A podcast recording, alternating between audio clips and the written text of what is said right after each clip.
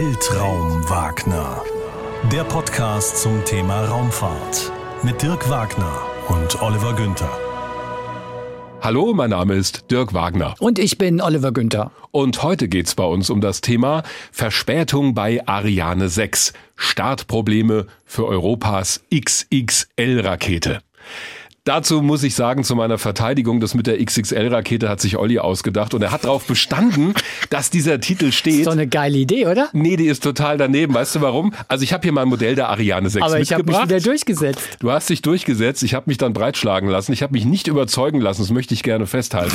Ich habe mein Modell der Ariane 6 mitgebracht. Steht hier auf dem Tisch. So sieht's nicht der XXL-Rakete aus. Dieser knappe halbe Meter ist natürlich Ja. ein starkes Argument gegen meinen Titel. Das, sehe ich ein. ist das eine Maßstab 1 zu 144. Ja, aber das Hauptargument ist, wenn das hier schon die XXL-Rakete ist, also die ist im echten Leben um die 60 Meter hoch, was ist dann so ein Ding wie die SLS, also diese 100 Meter hohe Mondrakete? Ist das dann die Triple X oder die Quattro X-Rakete? Wieso ist das hier XXL, also large? Europas Oh, XXL-Rakete. Und wenn ich die Diskussion um die Ariane 6 verfolge, ist das ja jetzt eigentlich auch der große Unterschied zur Ariane 5. Größer, kann mehr Lasten tragen, hm, nicht unbedingt. fliegt weiter ins All. Na, nicht unbedingt. Sie ist flexibler, sie soll vor allem billiger sein. Von der Leistungsfähigkeit her ist sie schon vergleichbar mit der Ariane 5. Aber es ist natürlich, ich versuche ja deine Ehre irgendwie zu retten, es ist natürlich, Größer. ja, es ist die größte Ah ja, europäische also, Trägerrakete, Worüber reden wir hier jetzt seit die dann fliegt. Ja, aber ich meine XXL-Rakete, da denkst du so, boah, Riesending. Also L oder XL, da wäre ich dabei. Aber wir wollen uns ja nicht hier gleich am Anfang schon in der üblichen Art und Weise die Argumente um die Ohren hauen. Darf ich es verraten, dass du gesagt hast beim Thema Raketen, nee, interessiert mich nicht. Nö, darfst du nicht verraten.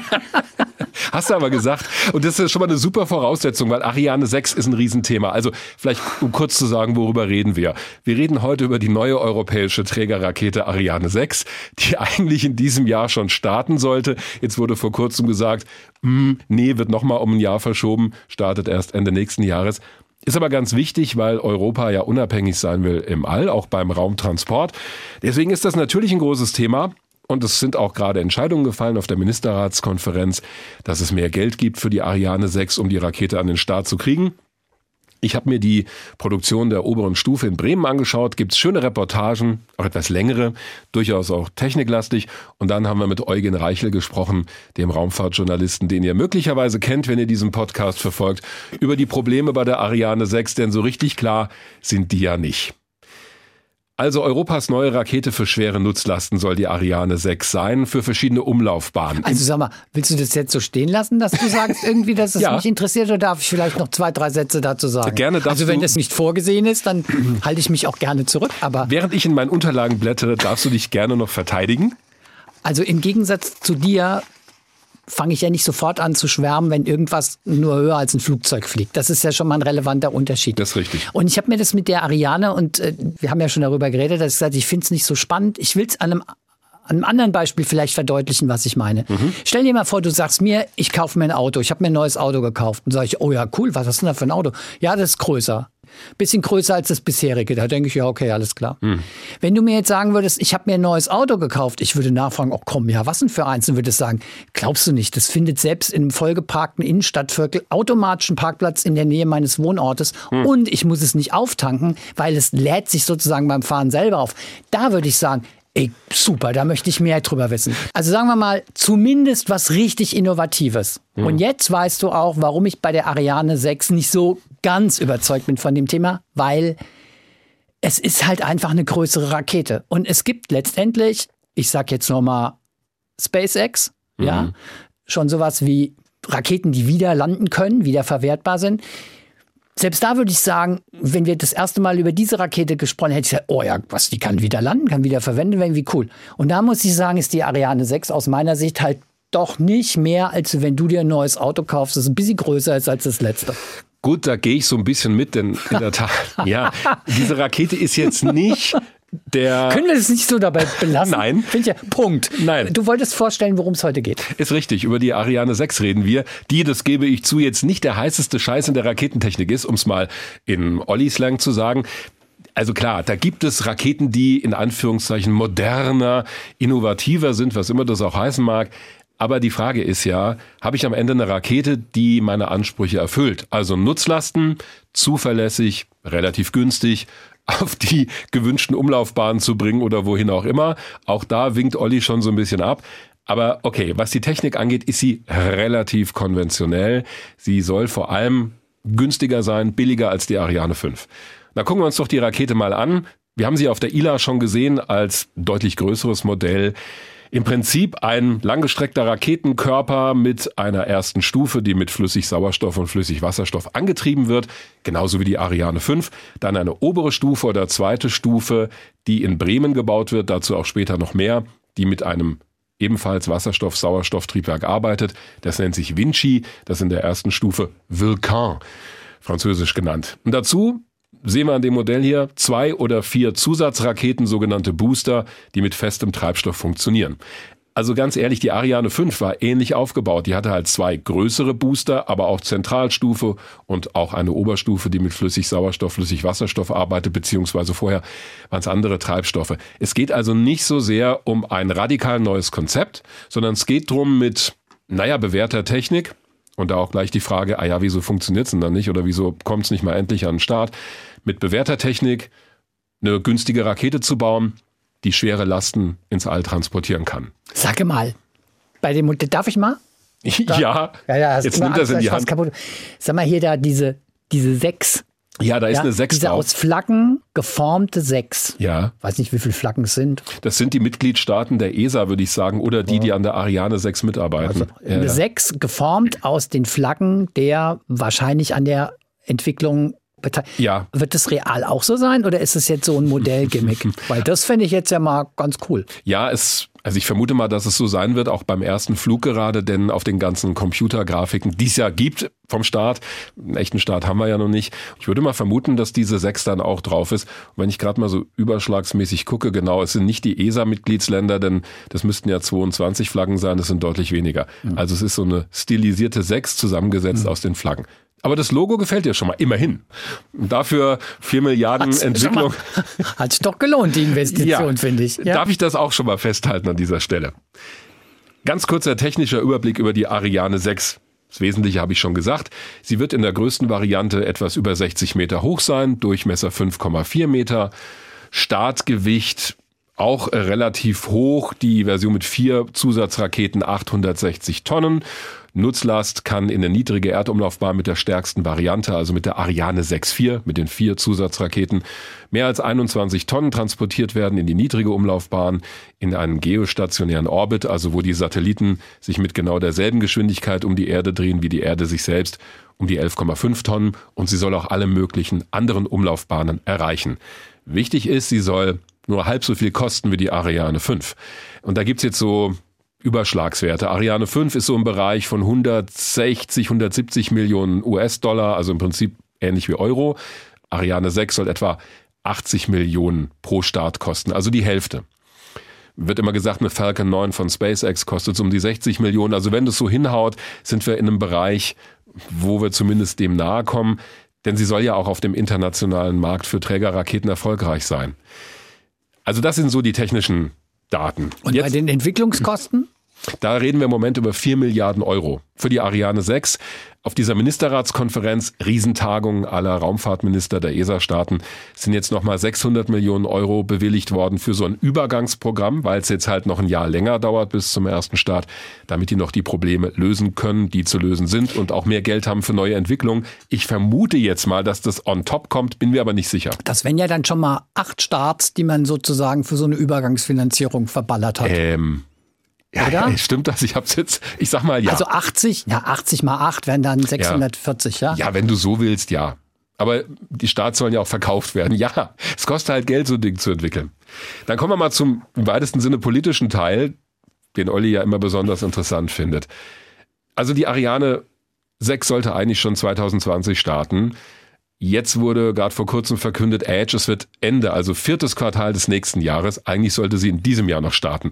Das wurde verkündet im Oktober bei einer denkwürdigen Pressekonferenz, bei der sich der Chef der ESA, Josef Aschbacher, folgendermaßen geäußert hat. So now we have sufficient progress uh, to give a clearer update uh, on the Ariane 6 uh, planning.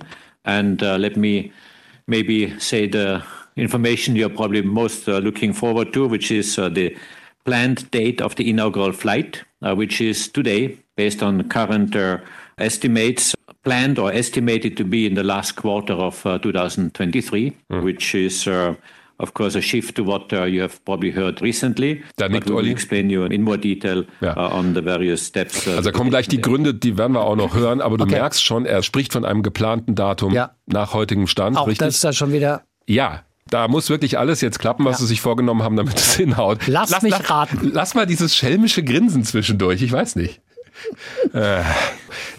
Du stöhnst ja selbst schon. Aber gut, okay. Ja klar, ich Das bin ja lass- auch genervt davon. Also ich möchte das Ding auch endlich mal fliegen sehen und bitteschön erfolgreich. Zu den Gründen, die genannt wurden, kommen wir noch ausführlich.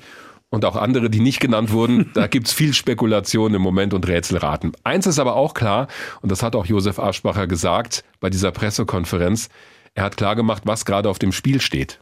What is at stake is the European independent access to space. We are all fully committed, and myself as Director General of ESA, and together with the partners, we are fully committed to proceed as speedily as possible towards the launch pad. Also da sagt er, es geht um den unabhängigen Zugang Europas zum Weltraum, der steht auf dem Spiel. Und deswegen werden wir alles unternehmen, dass wir so schnell wie möglich auf die Startrampe kommen, weil der eigene Zugang zum Weltraum absolut entscheidend ist. Als wir das Thema Ariane 6 vor einer Weile mal angeschnitten haben, gab es auch eine lebhafte Diskussion bei Twitter, wo auch so jemand geschrieben hat, ja, das ist doch eigentlich eine unmoderne Rakete und äh, nach dem Motto, lass es doch bleiben, so sinngemäß. Ja. Und da gibt's natürlich im Moment viel Kritik dran, denn SpaceX fliegt fröhlich und regelmäßig ins All. Auch andere Länder, selbst Indien hat äh, vor kurzem gezeigt, dass sie auch kommerzielle Nutzlasten starten können mit ihren Trägerraketen. Deshalb fragen wir, wie das eigentlich sein kann, dass sich so ein wichtiges Projekt so dermaßen verzögert, welche Folgen das hat. Darüber reden wir, wie gesagt, auch mit Eugen Reichel nachher. Aber um zur großen Freude von Olli mal ein bisschen tiefer in die Technik einzusteigen. An Ariane 6 ist auch Deutschland beteiligt und zwar an der Oberstufe oder der zweiten Stufe. Die wird in Bremen entmontiert. Da gibt es also eine große Halle. Das konnte ich mir anschauen. Diese Reportage ist ein bisschen länger, also es ist schon was auch für Freundinnen und Freunde der Raketentechnik. Und angefangen haben wir da, wo es losgeht, nämlich am Eingang in diese Halle. Und das war schon was Besonderes. Und jetzt bin ich in Bremen am Standort, wo die Oberstufe für die Ariane 6 fertig zusammengebaut wird. Aber sie wird nicht nur hier aus den verschiedenen zugelieferten Teilen zusammengesetzt, sondern es werden auch Teile montiert. Thomas Hornung, der hier arbeitet, wird mir das gleich alles erklären. Und der ist auch schon durch ein Gitter durchgegangen, wo ich noch durch muss. Das geht so, dass ich hier eine Karte an einen Sensor halte. Dann piepst es einmal und jetzt muss ich wahrscheinlich relativ schnell durch dieses Gitter durch.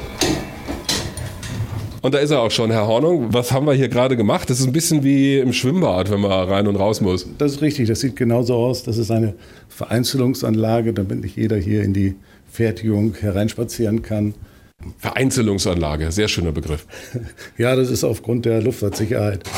Haben wir solche Forderungen, dass wir hier gezielt den Zugang steuern müssen.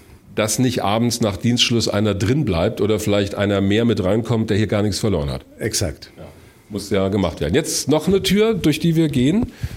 Und da sehe ich schon etwas, das verdächtig nach Rakete aussieht. Also jetzt befinden wir uns in einer großen Halle, wo sich Bauteile befinden. Neben mir gelbe, fahrbare Regale, auch Linien auf dem Boden, die uns sagen, wo wir langlaufen dürfen, so gelbe Abklebebänder. Diese Halle wirkt ziemlich groß. Also ich würde mal schätzen, 15 Meter ist die bestimmt hoch. Ja, die ist etwas höher. Die hat so 20 Meter Höhe. Er war ja knapp daneben nur. Ja, die Kranhakenhöhe ist, glaube ich, 18 Meter. Die Decke wurde so hochgezogen, weil wir hier ursprünglich für den Bereich A5ME, das war ein Projekt, was dann gestoppt wurde. Also eine Weiterentwicklung der Ariane 5 damals. Ja, genau. Und jetzt sind wir bei der Ariane 6 angekommen. Und zwischendurch gab es ein Projekt. Da hat man dann hier diese Hallenhöhe benötigt. Und diese Halle war ursprünglich vorgesehen nur für die Tankfertigung für die A5ME Oberstufe. Im Hintergrund hören wir so ein Geräusch, das sich ein bisschen wie eine Pumpe anhört. Was ist das? Das ist eine äh, Hydraulikpumpe für unsere Sprühanlage der Isolation. Die sich in einer dieser Garagen hier befindet. Aber da kommen wir gleich nochmal. Kommen wir gleich zu. Ja, da sehe ich auch schon hier durch so gelb eingefärbte Fenster, dass da was passiert. Aber bevor wir weiterlaufen, also wir sind gerade an so einer Art großem silbrig glänzenden UFO vorbeigelaufen. Also so würde ich es leinhaft beschreiben. Ich vermute mal stark, dass es sich hier schon um, um ein Bauteil der Ariane 6 handelt, um einen Tank. Was sehen wir hier gerade vor uns? Das ist richtig. Hier sehen Sie auch das Schild davor. Das heißt, es ist der LOX-Tank, Liquid Oxygen, also flüssiger Sauerstoff, wird in diesem Tank äh, aufbewahrt in der Rakete. Das ist das Flugmodell 2, was wir im Anschluss an das Flugmodell 1, was gerade hier im Durchlauf ist, produzieren werden. Also sprich, dieser Tank FM02 steht hier auch auf dem Schild, darunter Launcher 6002. Das wird dann die zweite Ariane 6 sein, die überhaupt an den Start geht. Genau, FM heißt hier Flugmodell mhm. und das ist das zweite Flugmodell. Wir sind ja gerade dabei, das erste Modell hier durchzutakten durch unsere Fertigung. Und wir werten aus, wie unsere Fertigungsschritte bisher funktioniert haben, was es noch für Mankos gibt, was wir noch verbessern wollen. Mhm. Und im Anschluss gehen wir an das Flugmodell 2 heran und integrieren das hier, produzieren die Tanks und integrieren dann die Oberstufe hier. Integrieren heißt schlicht zusammenbauen, zusammensetzen. Das ist richtig. Ja. Die Vorstufe ist, dass wir hier die Tanks isolieren und mit all möglicher Elektronik, das heißt Sensorik, Druckmessgeber, Füllstandsmessgeber und so weiter ausrüsten und dann getestet, elektrisch getestet und auch Leak-Test machen wir noch hier. Also ob es irgendwo Lecks gibt, was undicht ist. Genau, daraufhin werden die Tanks geprüft und dann übergeben. Und das bauen Sie tatsächlich selbst. Also dieser Tank ist made in Bremen. Der ist made in Augsburg und Bremen, sage ich mal. Die Tankhalbschalen baut unser Partner MT Aerospace in Augsburg. Und die Schweißung des Tanks läuft hier in der gleichen Straße um die Ecke bei MT Aerospace. Habe ich auf der Herfahrt auch schon gesehen. Jetzt haben wir ganz viele Begriffe gehört, die wir, glaube ich, noch ein bisschen erläutern müssen. Isolation. Also wir stehen neben diesem relativ nackten Tank aber weil da sehr kalte Flüssigkeiten reinkommen, also hier flüssiger Sauerstoff, glaube minus 180 Grad ungefähr hat der. Etwa, ja. ja. Dann haben wir noch in der Stufe flüssigen Wasserstoff, der ist nochmal deutlich kühler. Wenn ich das jetzt einfach da reinfüllen würde, wäre das Ganze relativ schnell wahrscheinlich verdampft oder würde sich zu sehr aufheizen im Tank. Ja, sicherlich. Ohne Isolation fangen die Fluide in den Tanks an zu kochen. Die Treibstoffe dampfen ab und sind dann Verlust. Und diesen Verlust will man so gering wie möglich halten. Darum werden die Tanks isoliert mit verschiedenen Materialien. Für den Flüssigwasserstofftank haben wir hier eine Sprühisolation am Zylinder. Und für den LOX-Tank als auch die LA2-Tank-Bulkheads verwenden wir eine mehrlagige, mehrschichtige Isolation. Was sind Bulkheads? Das sind die Tankdöme, die man hier sieht, die kugelförmigen äh, Abschlüsse des Tanks nach oben und nach unten in Flugrichtung. Ich finde es schade, dass du nicht dabei sein konntest. Olli war wieder Termin nicht verhindert. Um das kurz einzuordnen, was wir da gleich auch hören werden. In diesen Montagehallen in Bremen arbeiten im Moment rund 80 Leute. 26 davon kümmern sich wirklich um den Zusammenbau der Teile, also der Rest ist Management und Projektleitung. Im normalen Betrieb wurde mir gesagt, soll die Belegschaft, die dann konkret an der Rakete arbeitet, auf etwa 60 anwachsen. Und daran merken wir schon im Moment, und das hören wir auch in der Reportage gleich, da passiert noch nicht so viel. Also da wird jetzt nicht wild um mich rumgewuselt oder ständig ist mir irgendjemand über den Fuß gefahren mit einem Fahrzeug, wo Raketenteile transportiert werden. Das ist doch sehr gemächlich. Die warten halt alle, dass es losgeht. In Bremen wird aber nicht nur montiert, sondern auch hergestellt. Und es gab auch schon die erste Ladung Fachbegriffe gerade, also Lox-Tank, LH2, Bulkheads und so weiter. Ich habe mir natürlich noch viel mehr angeschaut, das würde den Rahmen sprengen, aber eine Sache war dann doch interessant, weil mich das sehr an Handwerkerarbeiten erinnert hat und weniger an hypermoderne Raketenherstellung. Eine Anlage, wo Isolierschaum auf die Außenteile und auf die Tanks der Rakete gesprüht wird. Das sieht so ein bisschen aus, als ob hier Malerarbeiten stattfinden. Also hier ist was mit weißem Schutzmaterial abgeklebt. Da hinten sind so weiße Teile, matt weiß wo anscheinend schon irgendwas draufgesprüht wurde. Das ist richtig. Das sind Isolationsteile, die an den Hauptlauncher-Interfacen angebracht werden. Also die Punkte, wo die Rakete verbunden wird mit was auch immer. Exakt, die produzieren wir hier auch. Ja. Äh, die Rakete, gut, die wird ja aus einzelnen Ringsegmenten zusammengeschraubt mhm. und jedes Interface wird dann hinterher mit diesen Isolationsteilen abgedeckt. Das heißt, aufgrund der kalten Flüssigkeiten in den Tanks wären auch diese Interface kalt. Mhm. Wenn wir die nicht entsprechend isolieren würden, würde sich da Eis anhaften und das ist nicht erlaubt. Darum produzieren wir hier in Bremen diese Isolationselemente und wir verwenden selber einige von diesen Bauteilen hier in Bremen für die Oberstufenisolation. Könnte ich damit auch mein Haus isolieren? Äh, auf jeden Fall, aber es wird vielleicht ein bisschen teuer. Ja, das vermute ich fast. Gut, was wir hier sehen in dieser Halle ist ein Sprühroboter, der hier auf der oberen Etage steht. Wir haben hier einen PU-Schaum, Polyurethanschaum, den wir hier am Standort mischen und dann versprühen. Wie dick ist der dann? Auf den Tanks selber sind wir so bei 20 mm, also in etwa 2 cm Stärke. In anderen Bereichen, wo wir nicht ganz so kalt sind, haben wir dünnere Schichtstärken. Werden wir aber gleich noch ein bisschen was dazu sehen. Sieht wirklich aus wie eine Fassade von einem Haus, wo ein Gerüst davor steht, was abgeklebt ist mit Schutzfolie und auch Malerkrepp, damit hier nicht dieser Schaum sich im Raum verteilt. Exakt. Das heißt, hier ist auch kein Operator drin, wenn wir im Sprühbetrieb sind. Hier kommt man nur rein, wenn die Anlage in Pausenstellung ist und die Räume entsprechend belüftet wurden. Da wir hier diese Isolationssegmente machen, die sprühen wir hier in dem Raum vollautomatisiert. Der Roboter entnimmt die Teile hier aus dieser Wanne, wird es automatisch entnommen in einem Schuss, ohne dass hier ein Werker rein muss. Und weil wir doch vom Hessischen Rundfunk kommen, sehe ich gerade voller Erstaunen ein Schild von einer Firma aus Bad Hersfeld. Lackieranlagen made in Germany. Ja. Selbst Hessen ist hier dabei, im hohen Norden, also im mittleren Norden oder wie. ja, aber deutlich nördlicher als Bad Hersfeld. Das ist, das ist richtig. Also die Anlagenhersteller kommen weitestgehend aus Europa, sage ich mal. Firma Afotec, die uns hier diese Anlage, die Lackieranlage hier gebaut hat. Aber ich halte fest, auch ein Stück Hessen fliegt mit, wenn die Ariane 6 sich mal aufmacht in den Weltraum. Damit verlassen wir die Anlage, wo der Schaum aufgetragen wird und gehen weiter an einem dieser Tankdom oder wie sage ich die Mehrzahl von Dom? Tankdöme? Tankdome? Döme würde ich sagen. Döme tatsächlich, ja. Guten Tag, hallo. Ja, hier stellen wir. Wer, wer, sind Sie denn? Damit wir, hallo, ich komme vom Hessischen Rundfunk von unserem Podcast Weltraummakler. Wen haben wir hier? Hallo, Tanja Ahrens vom Prozess, Prozessabwicklung. Also Ihre Mitarbeiterinnen sind schon am, am Schaffen hier, während wir uns das anschauen. Das sieht aus wie eine große Mixanlage. Ja, genau. Die bereiten gerade den nächsten Sprühprozess vor. Das ist ein komplexes Rezept. Das ist jetzt nicht das Zeug aus dem Baumarkt, was Sie hier aufsprühen. Nee, das ist nicht das Zeug aus dem Baumarkt. Das ist stark modifiziert um eben gewisse Eigenschaften, hohe Festigkeit bei kalten Temperaturen, Isolationseigenschaften und auch Abbrandeigenschaften zu beeinflussen. Jetzt werde ich aber die ganze Zeit schon ganz unruhig, weil wir diesen Tank im Rücken haben, der deutlich größer ist als der erste. Ich habe ja gesagt, der sah so ein bisschen aus wie ein UFO. Den Tank, den wir jetzt hier betrachten können, der auch noch relativ nackt aussieht, also aus silbrig glänzendem Metall, der ist dann doch deutlich größer. Und da können wir auch ein Stück näher rangehen durch eine weitere Tür. Sie haben viele Türen hier, stelle ich ja, fest. Ja, das sind alles Sicherheitsanlagen, damit nicht äh, hier irgendwas passiert, wenn diese Anlagen in Betrieb sind. Das sind ja alles Roboter hier. Ja.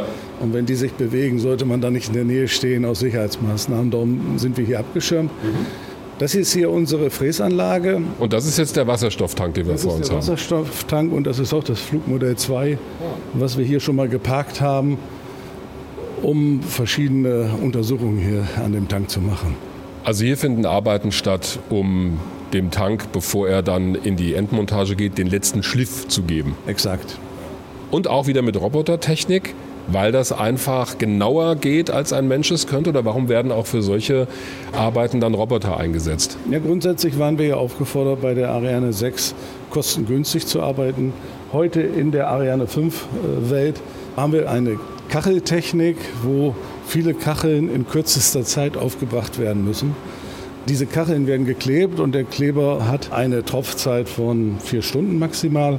In der Zeit müssen Sie dann Ihr ganzes Personal, was Sie in der Halle haben, zusammenziehen, um diese vielen Kacheln zu kleben. Und mit unserer Sprühtechnologie haben Sie dort oben einen Operator sitzen, der bedient die Anlage. Der Sprühprozess ist dann vollautomatisch Wir sprühen mehrschichtig. Eine Schicht sind etwa zehn Minuten Arbeitszeit.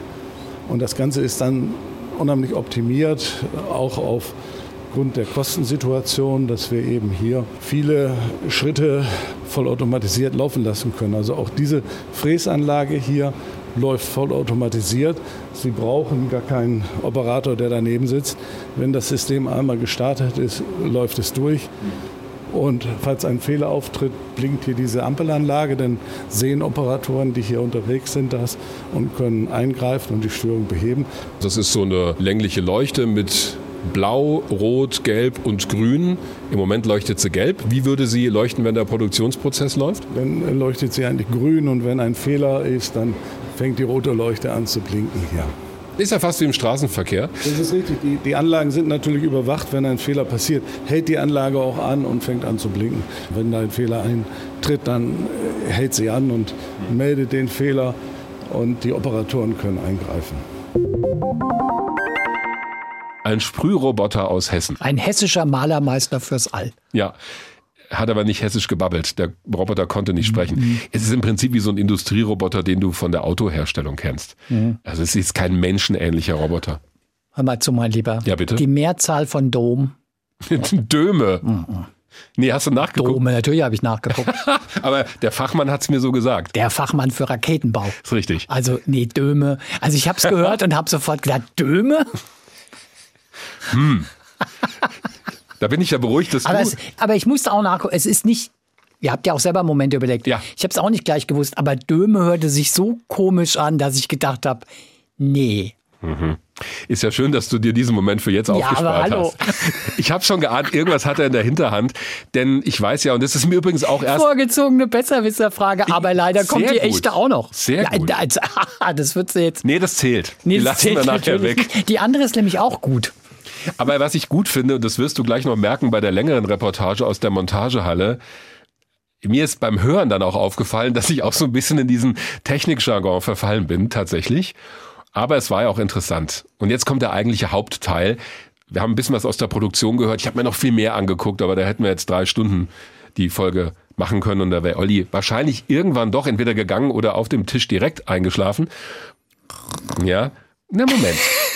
Jetzt habe ich mir den Teil angeguckt, der Produktion, wo es wirklich um das Zusammenbauen der Raketenteile geht. Bislang war das ja eher die Herstellung und Vorbereitung der Teile. Und das fand ich schon Raketentechnik fast zum Anfassen in der Montagehalle. Durch eine weitere Tür gelangen wir in einen Umkleideraum, denn jetzt bekommen wir ja Zugang zum Reinraumbereich dieser Produktion. Herr Hornung, erklären Sie mir mal, was muss ich jetzt anziehen? Also hier haben Sie einmal ein paar Überschuhe.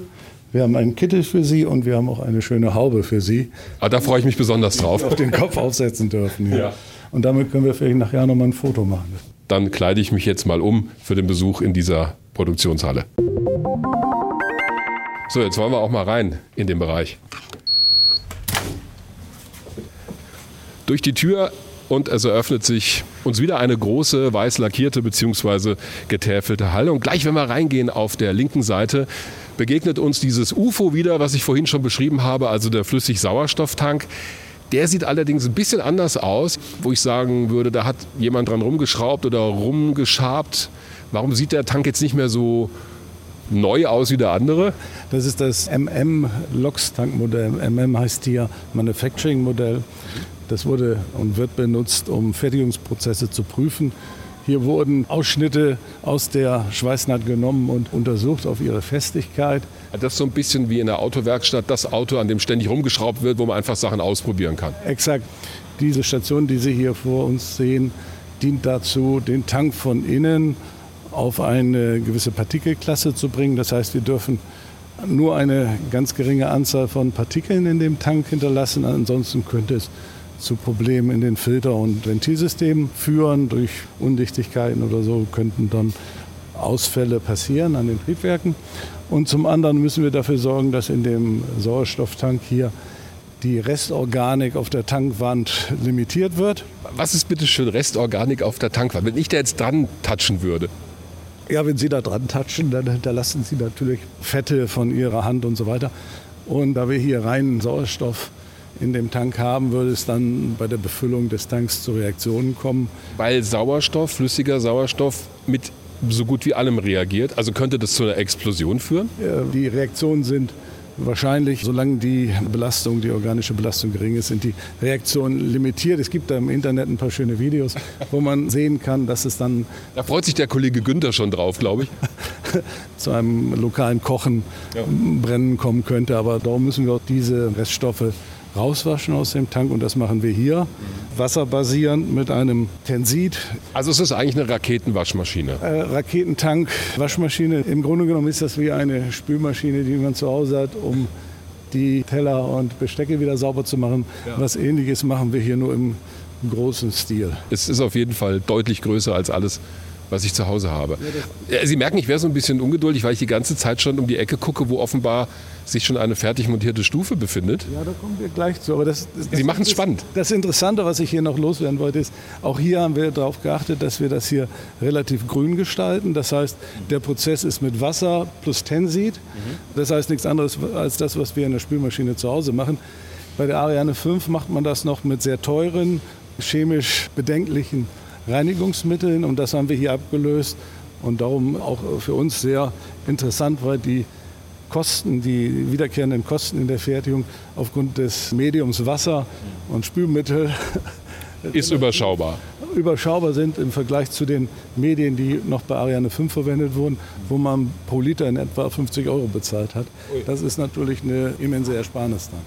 Das leuchtet ein und da sind wir auch wieder bei diesem Stichwort Kosteneffizienz. Ja. Und jetzt gehen wir dorthin, wo ich die ganze Zeit schon sehr unauffällig hingeschielt habe, zu einem Stand P14 steht da. Die sind hier nummeriert in der Reihenfolge der Produktionsschritte, habe ich vorhin gelernt. Das ist richtig. Und das ist die Montage. Alles, was wir vorher gesehen haben, war ja Tankfertigung, was ja auch neu für uns in Bremen ist auf der Ariane 6, dass wir die Tanks hier fertigen. Und jetzt kommen wir eigentlich zu dem Punkt Integration. Das heißt, ich sehe die Stufe oder dieser Außenbereich der Stufe, also wir können im Moment ja nur von außen drauf schauen, da ist so eine Luke, die offen ist, wo ich schon silbrig was durchschimmern sehe. Die ist aber von Arbeitsbühnen umgeben, damit Ihre Mitarbeiterinnen und Mitarbeiter da überall ran können. Ja, die hat mehrere Etagen, wie Sie sehen. Wir können da gleich mal raufgehen. Dann machen wir das doch. Ich würde vorschlagen, wir gehen einmal erst unten rein ja. kurz, schmeißen einen Blick auf die Tankstruktur. Jetzt will ich auch wissen, was drin ist.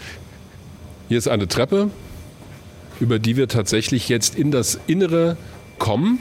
Ich befinde mich jetzt in der Rakete, in der zweiten Stufe. Hallo, guten Tag. Steht schon ein Mitarbeiter hier neben, der auch mit Arbeiten beschäftigt ist. Über mir ist einer, muss ich gucken, dass ich mit dem Kopf nicht dran stoße. Großer, silbrig glänzender Tank, aber jetzt verkleidet mit so einer Isoliermatte. Also sieht ein bisschen aus wie die Isolierwolle, die auch bei Häuserdämmungen innen in den Dächern verwendet wird. Und dann wird nicht nur gesprüht, also gesprüht wird außen und hier innen wird damit isoliert. Das ist richtig. Also hier haben wir eine mehrlagige Isolation, die übereinander gelegt werden. Und diese Matten, die werden hier mit äh, Klettbändern auf die Tankdöme aufgebracht. Und das hält? Und das hält, ja, ja. Das ist. Aber Sie sagen Klettbänder. Viele denken ja, Raumfahrttechnik, das ist immer so, dass da sündhaft teure Komponenten verwendet werden, weil Sie Klettband angesprochen haben. Wenn ich mich umdrehe und wir von innen an die quasi an die Wand dieser Stufe schauen, da sind viele Kabel, Leitungen, die hier verlegt sind und die sind mit gelben Kabelbindern festgemacht. Fliegt das so in den Weltraum? Nein, die gelben sind temporär. Ah. Man sieht das auch, da hängt ja noch der. Da hängt noch der Schnuddel dran. Genau, der lange Straps dran. Ja. Die finalen Kabelbinder, die sehen dann so aus wie hier ist irgendwo einer, habe ich doch gesehen. Ein also sind noch hellblaue, sehe ich hier? Ein, ein hellblauer gewesen. Ah, ja. Also die werden dann irgendwann abgeschnitten. Diese sind hier erstmal nur temporär dran. Also wo wir uns jetzt hier befinden, während wir uns wieder umdrehen zu diesem Tank, da ist unten, sehen wir schon, kommt so eine große Leitung, kommen zwei Leitungen raus beziehungsweise drei. Auf der Seite ist auch noch eine dicke Leitung. Da unten wird dann das Triebwerk montiert. Äh, nein, wir befinden uns hier in der Intertank-Cavity. Ah, sehen Sie, gut, dass Sie mir das nochmal sagen. Also wir befinden uns zwischen den beiden Tanks im Prinzip. Also unter uns wäre dann der Sauerstofftank, über uns ist der Wasserstofftank, der auch jetzt schon montiert ist. Genau, das ist richtig. Das ist hier der Wasserstofftank über uns. Und wo wir uns befinden, würde sich diese Tankstruktur des LOX-Tanks befinden.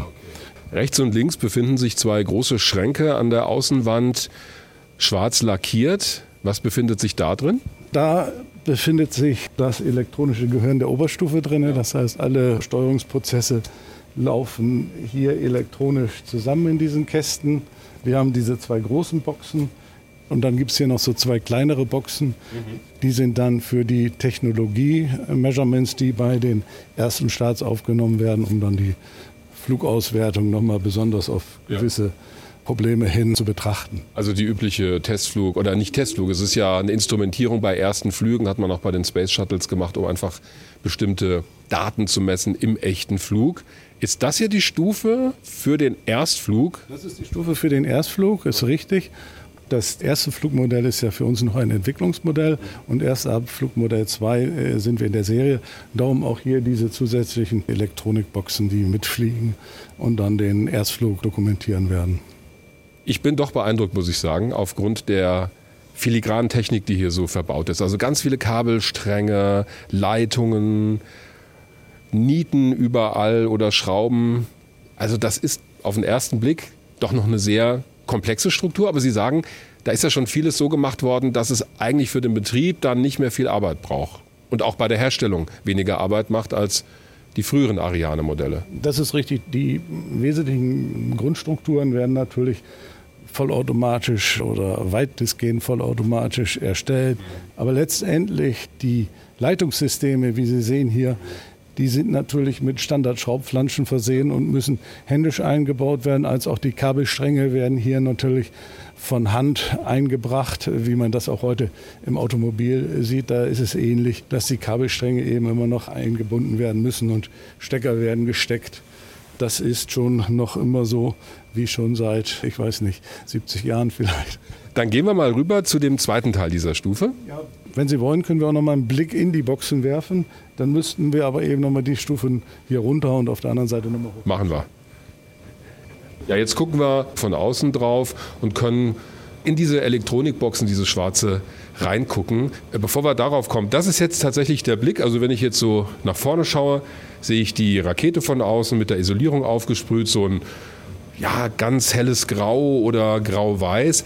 Das ist so das Bild, wenn wir über Arbeiten an Raketen sprechen, das ich auch von Kourou kenne. Also da werden dann auch noch letzte Arbeiten ausgeführt. So sieht es dann aus. Das ist richtig. Und wir haben hier diese Boxen hier nach außen gelegt mit Türen und auch falls in Kourou noch mal irgendwie ein Fehler an einer Elektronikbox detektiert wird, das kann ja immer mal passieren, dass ein Teil ausgetauscht wird, dann können hier diese Manhole Doors geöffnet werden und Elektro Manhole, also Mannlöcher oder Mannlöcher, ja. Manhole hört sich irgendwie damit man noch mal reinklettern kann zur Not. Hört sich irgendwie ein bisschen besser an als ja.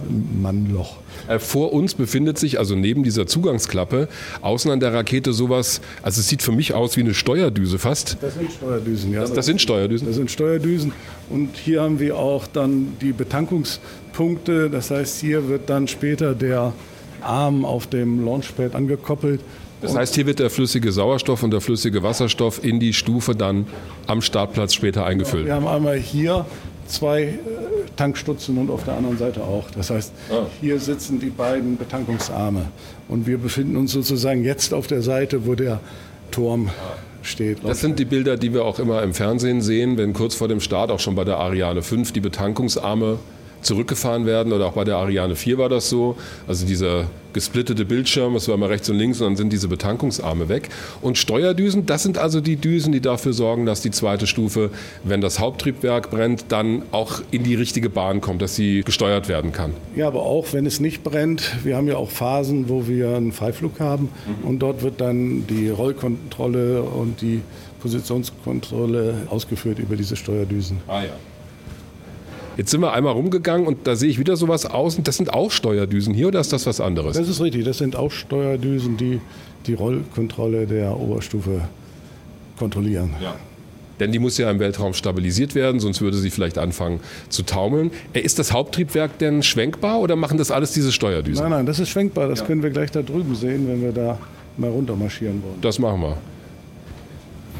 Also in dieser Produktionshalle befindet sich die Stufe zweigeteilt in diesen Montagebühnen und genau auf der anderen Seite sehe ich jetzt vor mir dieses UFO, das hier immer wieder auftaucht, also den Flüssigsauerstofftank fertig montiert. Darunter ein Schubgerüst mit vielen Leitungen, auch wieder die Kabelbinder, aber auch, ich vermute mal, Druckleitungen, elektrische Leitungen, Zuleitungen und da unten dran die Brennkammer des Vinci-Triebwerks. Auch das haben wir schon auf der ILA gesehen, natürlich nur als Modell. Hier sind doch ein bisschen mehr Leitungen dran als bei diesem Standmodell. Das ist also der Bereich, wo es beim Start dann drauf ankommt, dass dieses Triebwerk auch seine Arbeit erfüllt und vor allen Dingen zündet.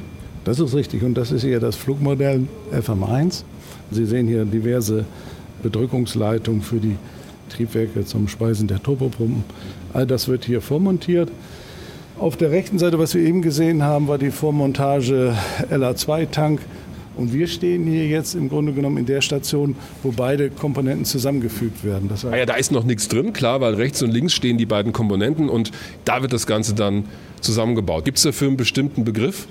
Wir nennen das Mating, also die, die Hochzeit, wie auch beim, beim Fahrzeugbau. Können wir da noch ein Stück vorgehen oder ist das ja? Wir können hier runtergehen. Ah ja. Ja, von hier haben wir doch einen super Blick auf das Ganze. Sind auch schon Mitarbeiter am Machen und Tun. Der eine schaut gerade in einem Ordner nach auf technischen Zeichnungen, was er montieren muss. Also interessant, Sie haben da tatsächlich auch noch Papier, wo einfach mal Dinge nachgeschaut werden können. Ja, die Integrationszeichnungen sind momentan noch auf Papier. Wir sind an einer zweiten Stufe am Arbeiten, dass wir dort diese ganzen Unterlagen dann elektronisch in der Serie dann zur Verfügung stellen werden. Aber derzeit arbeiten wir noch mit Papier hier. Was mir auffällt, wenn ich den Bereich mir anschaue, wo das Triebwerk über diese Schubstruktur am Tank befestigt ist, da hängen Bänder dran. Manche sind gelb, manche grau, andere Bänder haben so eine ja, dunkelviolette Farbe. Wofür sind diese Bänder da? Was sagen die mir?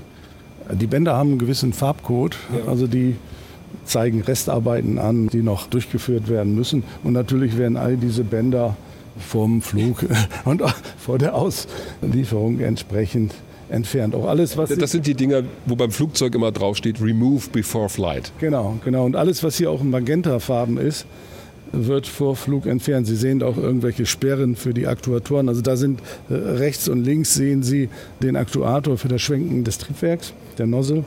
Da sehen Sie auch diese magentafarbenen Komponenten. All diese Komponenten werden vor Flug entfernt und darum die Farbe, falls einer noch mal drauf guckt kurz beim Start und sieht, oh, da ist ja was magentafarbenes, dann weiß man, man hat was vergessen, was natürlich nicht passiert.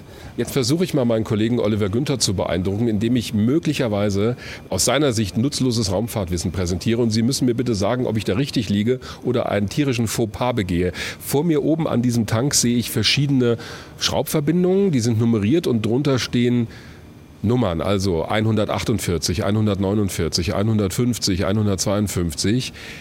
Ich würde jetzt einfach mal schätzen, und Sie müssen mir bitte offen sagen, wenn ich falsch liege, das sind fortlaufende Nummerierungen, dass klar ist, welche Schraube gehört an welchen Platz oder warum stehen da so viele Ziffern drauf? Das ist eine gute Frage, die kann ich auch nicht beantworten.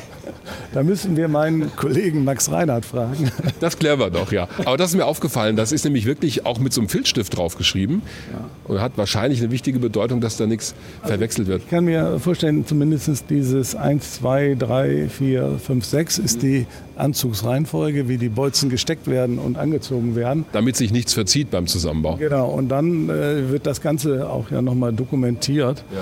dass wir hier die Drehmomente der einzelnen Schrauben festhalten. Und ich gehe mal davon aus, dass es dafür verwendet wird. Also ja. Äh, die Kollegen sind dann auch aufgefordert, die Drehmomente jeder einzelnen Schraube festzuhalten. Ja, und ich denke, dafür ist diese Nummerierung dort angebracht worden. Lassen Sie uns mal runtergehen, weil zu dem Triebwerk und zu dem, wie das da funktioniert, habe ich noch die ein oder andere Frage. Denn zum einen fällt mir auf, wenn ich dieses Triebwerk, das hier schon montiert ist, das ja ein echtes ist, also ein Flugmodell, wenn ich das vergleiche mit dem, was wir bei der ILA gesehen haben, dann ist das deutlich kürzer. Also ich erkenne die Brennkammer wieder, Turbopumpen, aber unten diese große dunkle Expansionsdüse, Auslassdüse, die fehlt hier noch. Ja, Sie sehen, da unten hängt ja noch ein magentafarbener Ring dran. Das heißt, auch der darf nicht mitfliegen. Der ist aber aus Metall. Also ist jetzt nicht so ein Bändchen, sondern wirklich ein Metallring. Aber richtig, im selben Magentaton. Das heißt, remove before flight. Ja. Und aufgrund der geometrischen Verhältnisse hier auch in der Halle, wenn wir die Stufe, ich sage mal, hier in den Container verladen müssen, haben wir äh, hier noch nicht die äh, Nozzle angebaut. Die Nozzle wird als allerletztes ah. dort in dem letzten Integrationsstand Nummer 18 angebaut. Ah, da sind also auch nochmal, wenn wir uns umdrehen, drei dieser mit Arbeitsbühnen umgebenen Bereiche. Da geht also das dann weiter. Weil wir gerade dieses Triebwerk sehen, und das ist ja für alle, die sich mit Raketentechnik beschäftigen und mit Raumfahrt, sind die Triebwerke an sich das Beeindruckendste, die es eben schaffen, aus diesen superkalten Treibstoffen in diesem Fall relativ viel Schub zu erzeugen, wobei die Schubkraft nicht nur das Entscheidende ist, sondern auch die Brenndauer in diesem Fall. Die Satelliten sollen ja dann auf der richtigen Umlaufbahn positioniert werden. Darauf kommt es an. Wasserstoff, Sauerstoff ist ja ein sehr effizienter Antrieb. Und wenn ich hier auf dieses Triebwerk schaue, da sehe ich diese Pumpen. Wissen Sie, welche welche ist? Ja, Sie sehen ja, der linke äh, Strang ist ja direkt mit dem Tank verbunden, mit dem LOX-Tank. Da oben haben Sie nochmal das Hauptabsperrventil für den flüssig Sauerstoff. Mhm. Und dann haben Sie hier die Sauerstoffturbopumpe. Auf der anderen Seite die Wasserstoffpumpe. Dort geht die Leitung ja auch nach oben mhm. und wird dann später an den Wasserstofftank angeschlossen. Während wir um diese Stufe noch herumgehen, macht ein Kollege von Ihnen Fotos von dieser Stufe, von bestimmten Dingen. Ich vermute mal stark, er grinst auch schon ein bisschen. Das ist nicht für Ihr Fotoalbum, für Ihr Privates, oder? Nein, nein, Fotodokumentation für die MAFC äh, und für die zukünftige SOIs der Flugmodell 2. Fotodokumentation. Was passiert mit diesen Aufnahmen? Also die klebt er sich nicht in sein eigenes Fotoalbum, haben wir schon gemerkt? Nein, die werden natürlich hier in unserem IT-System den äh, Produktionsunterlagen beigefügt. Aha. Und wir können dann natürlich später, und was er gerade sagte, es gibt ja immer den Computerstatus, wie es sein soll und dann, wie es letztendlich ist. Und die Ist-Dokumentation erfolgt auch über Fotos bei uns und wird entsprechend im Produktionssystem abgelegt. Sprich, damit man auch im Nachhinein, falls irgendwas nicht hundertprozentig funktioniert haben sollte, gucken kann, wie ist die Produktion gelaufen. Also es wird ja alles dokumentiert in der Raumfahrt. Das ist richtig, um bei etwaigen Störungen oder Fehlern, die wir dann später noch entdecken, mhm. nochmal zu schauen, wo der Ursprung eines Fehlers lag.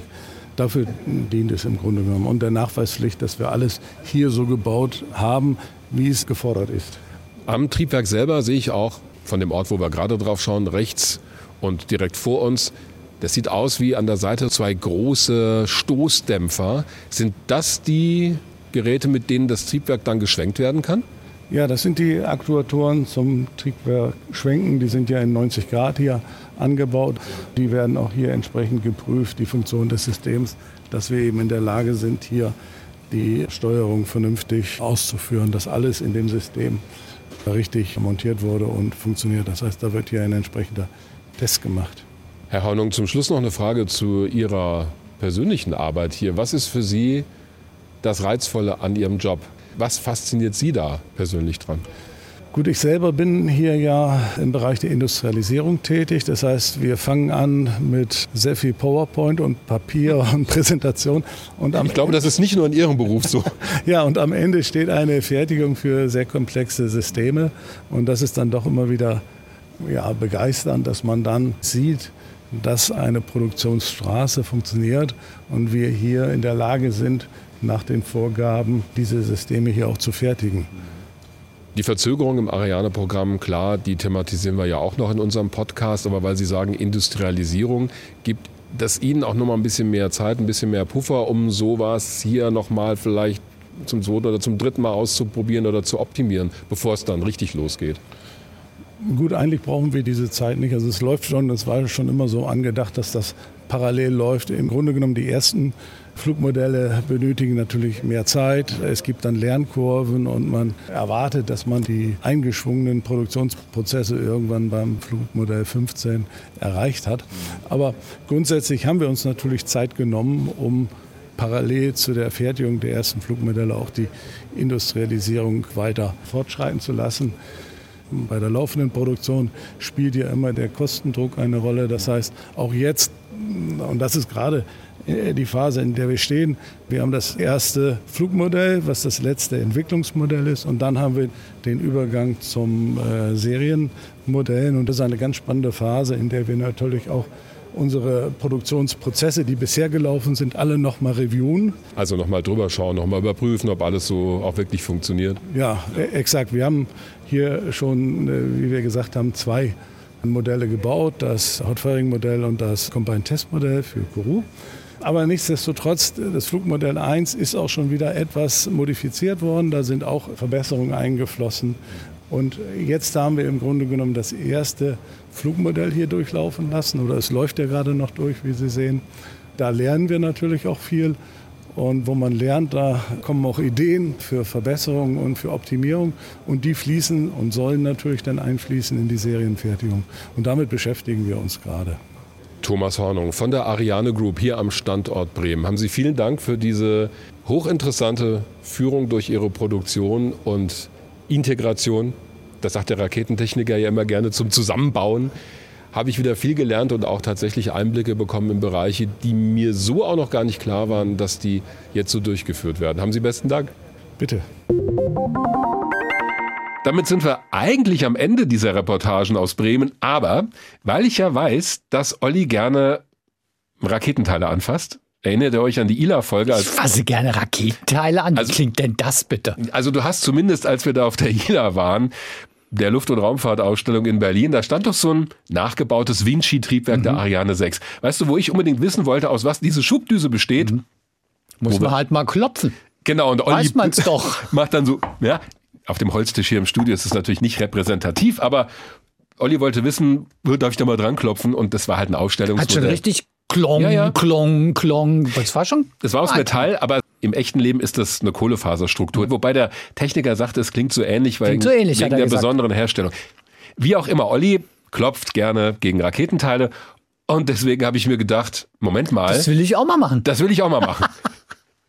Haben Sie dir gleich verboten, oder? Schauen wir mal. Da habe ich Herrn Hornung schon verabschiedet, mehr oder weniger, aber die ganze Zeit hieß es ja sinngemäß Don't touch any flight hardware, also jetzt nichts anfassen, was in den Weltraum fliegen soll. Aber vor uns haben wir was stehen in diesem Bereich der Halle. Sie haben gesagt, da darf ich mal dagegen klopfen. Ja. ja. Also es ist jetzt nicht das Klopfen gegen eine Tür gewesen, sondern hier stehen wir vor einem Außensegment der Rakete. Also da habe ich jetzt auch nichts kaputt gemacht. Wäre auch ein bisschen komisch, wenn ich dadurch jetzt was kaputt gemacht hätte. Das ist vollkommen richtig. Da gehen natürlich die ganzen Schubkräfte drüber, mhm. die von den Boostern auf die Oberstufe übertragen werden. Das ist die IFS, die Interface Structure zur Unterstufe, die wir. Also der Adapter eigentlich, mit dem die obere Stufe auf die Zentralstufe montiert wird. Genau, und dieser Adapter ist zweigeteilt. Einer wird in Frankreich auf die Unterstufe montiert. Dieser wird hier auf diesem Adapter integrieren wir obendrauf die Oberstufe und an dem unteren Interface wird das ganze System dann zusammengeschraubt. Ich war überrascht, als ich dagegen geklopft habe. Das klingt jetzt nicht metallisch blechern, sondern ja fast schon wie eine Holzstruktur, obwohl es ja aus Metall ist, wenn ich reingucke. Ach nee, ich habe mir es doch gedacht, da war doch irgendwie ein Denkfehler. Untenrum ist so ein Metallring, aber das Ding selber ist aus Kohlefaser. Das ist richtig, das ist eine Struktur, die in Spanien bei Casa gefertigt wird. Ja, da kann man sogar durch so ein Manhole mal reingucken hier, genau. Also da drin, wobei da passiert ja relativ wenig. Da sind so ein paar Leitungen an der Seite und von innen jetzt sehe ich es auch deutlich, diese Kohlefaserfarbe, aber im Gegensatz zu dem, wo wir vorhin gestanden haben, in diesem Zwischentankbereich der Oberstufe, also hier ist doch deutlich weniger drin, da sieht man, dass das so ein Verbindungsteil nur ist. Ja, was, was hier ganz interessant ist, Sie haben hier in diesem Element der Rakete das Trennsystem. Das heißt, ah. hier erfolgt die Stufentrennung, also sehr wichtiges Bauteil für ja. den Oberstufenflug. Sonst kann die gar nicht ihre Arbeit erledigen. Ja. Exakt. Sehen Sie dort oben eine entsprechende Sprengschnur, die dann ah. entsprechend angesteuert wird. Die ist aber jetzt noch nicht scharf, oder? Die ist nicht scharf, aber äh, sie ist da, die Sprengladung. Das heißt, die ist existent. Gut dann, zu wissen. Wird dann entsprechend angesteuert und trennt hier oben an dem Sie sehen da so einen silbrig-golden glänzenden Streifen, da ja. trennt sie den metallischen Flanschbereich auf und die Oberstufe trennt sich von der Unterstufe. Wir hatten jetzt auch gerade einen erfolgreichen Trenntest da gemacht. Da konnte man in Filmen ganz gut sehen, dass das System auch hervorragend funktioniert. Siehst du, ich konnte mal gegen eine Ariane 6 Struktur. Aber du hast klopfen. brav irgendwie gefragt, ob du darfst. Wie nett. Ah ja, meinst du, ich hau da irgendwo dagegen? Das sind also Teile, die in der Produktion. Den gleich festgenommen. naja, sag mal, also, um mal ein bisschen aus dem Nähkästchen zu plaudern. Ich habe auch zwei Videos aufgenommen, vor der Halle allerdings. Und als wir uns diese tollen Hauben übergeworfen haben, könnt ihr dann bei Twitter nachschauen. Aus der Produktion selber dürfte ich nichts filmen. Also in dieser Mhm, Halle. ja, ich hätte, klar. ich hätte Ja, gerne versteh ich. Wieso verstehst du das? Naja, weil das wahrscheinlich schon auch so sensibler Bereich ist. Ja, ist so, so. Industriespionage und was weiß ich, was könnte. Also weiß jetzt, ob das stimmt, aber Ja. hast du so einen Anzug angehabt oder was? Nee, das sind, kannst du dir bei Twitter mal anschauen, das sind so blaue Overalls oder Kittel, im Prinzip wie so Chemiekittel, Mhm. wie aus der Chemieproduktion, dann so ein Häubchen über den Haaren. Ach, das hätte ich aber gern gesehen. Ich habe ein Foto, ich zeige dir das nachher mal. Kann ich mir ja dann auch auf Twitter angucken. Kannst du dir auf Twitter angucken. Finde ich ja schade, dass du mir das bislang vorenthalten hast. Ja, ich wusste schon warum. Aber es sieht sehr, in Anführungszeichen, schick aus. Ich bedauere es sehr, dass du nicht dabei warst, ja, weil jetzt kannst du dich wieder beömmeln. Ja, guck mal, der Wagner mit seiner Haube da. Naja, aber es zeigt ja auch so ein bisschen, man war ja auch ein Reinraum, gell, Ja. wo ihr da wart. Also es zeigt natürlich schon, das ist jetzt nicht so ganz ohne. Da kannst du nicht einfach so reinmarschieren und da geht es halt wirklich schon, dass es halt komplett sauber und clean ist und Mhm. ja. Mit dem Hintergrund, das hat er ja auch erklärt, dass zum einen an den Tanks wirklich kein Schmutz sein darf, nur nicht mal Fingerabdrücke, weil flüssiger Sauerstoff sehr gerne und schnell mit allen möglichen Dingen reagiert. Oder auch, es gab mal die schöne Nummer, und das ist nicht nur eine Legende, dass eine Ariane viermal abgestürzt ist, weil in Kourou ein Techniker einen Putzlumpen in einer Leitung vergessen Ja, hat. gut, das ist aber auch ein bisschen mehr als einfach mal angefasst. Genau. Putzlum in der Leitung vergessen ist halt Müsste mir schon die komplette Haube vom ja, Kopf gefallen Der sein. ganze Wagner in der Leitung stecken bleiben. Das stimmt, aber es zeigt halt, dass selbst kleinste Stäube oder Haare, wenn es dumm läuft, fatale Folgen haben können. Deswegen diese Vorsicht in der Produktion. Also was mir so im Gedächtnis geblieben ist, neben den Details, die mir da auffallen, und da kann ich nicht aus meiner Haut. Ich gucke dann halt in so einen Elektronikschrank und ich gucke auch an eine Leitung und mir fallen auch an den Schrauben die Nummern auf, die da stehen. Aber so ein Gesamteindruck, der für mich bleibt, ist dieses auf der einen Seite sehr große Gerät, so eine Stufe mit 5,4 Metern Durchmesser und am Ende die Kräfte, die dann auch wirken mit hohen Schubkräften und so weiter. Aber auf der anderen Seite ist halt doch noch viel Handarbeit zu sehen. Mit den Kabelbindern, die Leute, die da gestanden haben, die wirklich an der Stufe rumgeschraubt und gewerkelt haben und alles dokumentieren für die spätere Auswertung.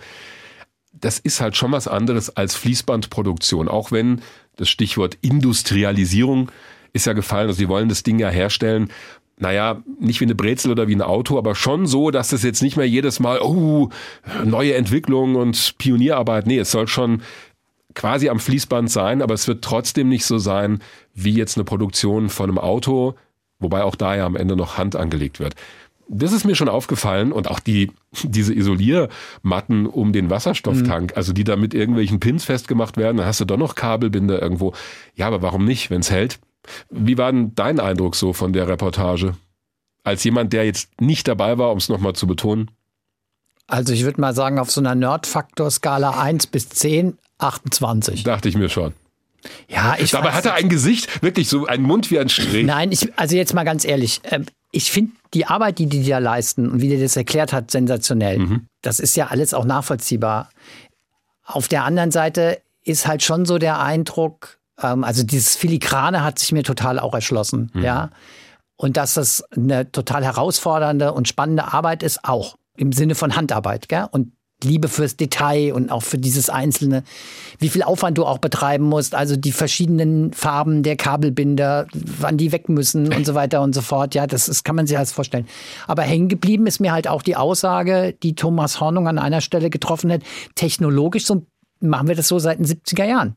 Also es ist jetzt irgendwie nicht so Vom Ablauf vom her. Ablauf her und sowas, ja. Und halt so ein bisschen, kommen wir nochmal vom Anfang zurück. Man fragt sich so ein bisschen, ey Leute, was ist jetzt das Problem? Ja, hat er ja sehr schön beschrieben. Und diese Abläufe sind ja jetzt nicht Ariane-spezifisch, sondern in den allermeisten Fällen ist das, so baust du halt eine Rakete. Im weitesten Und Sinne, du ja. bist nun wirklich derjenige, der sagt, ja, Rakete ins All bringen ist nun halt nicht Alltag, sondern steckt viel Technik, Technologie Mhm. und vor allen Dingen auch viel, ja, man würde so sagen, Awareness im, im Englischen, aber so Aufmerksamkeit. Aufmerksamkeit, Vorsichtsmaßnahmen, echt ganz viel Reflexion auch über Abläufe drin. Ah ja, weil sonst fliegt's halt in die Luft und Es steht- in die Hose. steht halt viel aber, auf dem Spiel. Aber das ist halt eigentlich normale Raketenproduktion.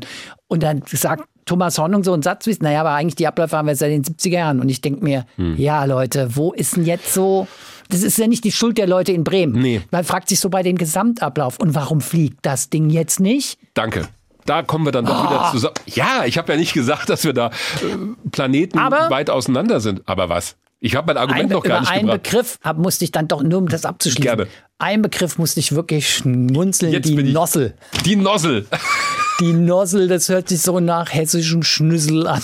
Ja. Ja. Das war ja wie ich am Anfang. Was sagt der da? Nossel? Nossel. Dann Ja. kommt's nochmal. Fand ich Also cool. die Assoziation hessisch hatte ich jetzt nicht, aber jetzt, wo du es sagst, ja klar. Er schließt sich. Aber mal das Argument zu bringen, das ich vor gefühlten fünf Kilometern eigentlich schon bringen wollte. Ja, das ist ja die Frage, die ich mir auch stelle. Ich habe vorhin schon gesagt, technisch vergleichbar mit der Ariane 5. Wasserstoff, Sauerstofftriebwerke, Feststoffraketen. Okay, sogar die Form der Nutzlastspitze ist ähnlich. Keine wirklich neue Technik für Europa. Das können wir. Warum fliegt das Ding nicht? Eine sehr gute Frage. Stelle ich mir auch. Und du merkst, dass ich so einen leicht genervten Unterton habe, weil ich auch denke, in dieser Situation, wo alle auf Raketen warten, wo hier Satelliten sich stapeln am Boden, dass es mal mit diesem Ding nicht losgeht und es wird schon so lange dran gebaut. Und 2020 sollte es schon losgehen. Jetzt reden wir über Ende 2023, wenn es denn mal bei dem Termin bleibt. Das ist wirklich nicht gut und es ist, glaube ich, auch so, also der Übergang von der Ariane 5 auf die Ariane 6, wir werden da eine Lücke haben. Die letzten Ariane 5 Modelle, es sind jetzt noch drei Stück, sind alle schon ausgebucht.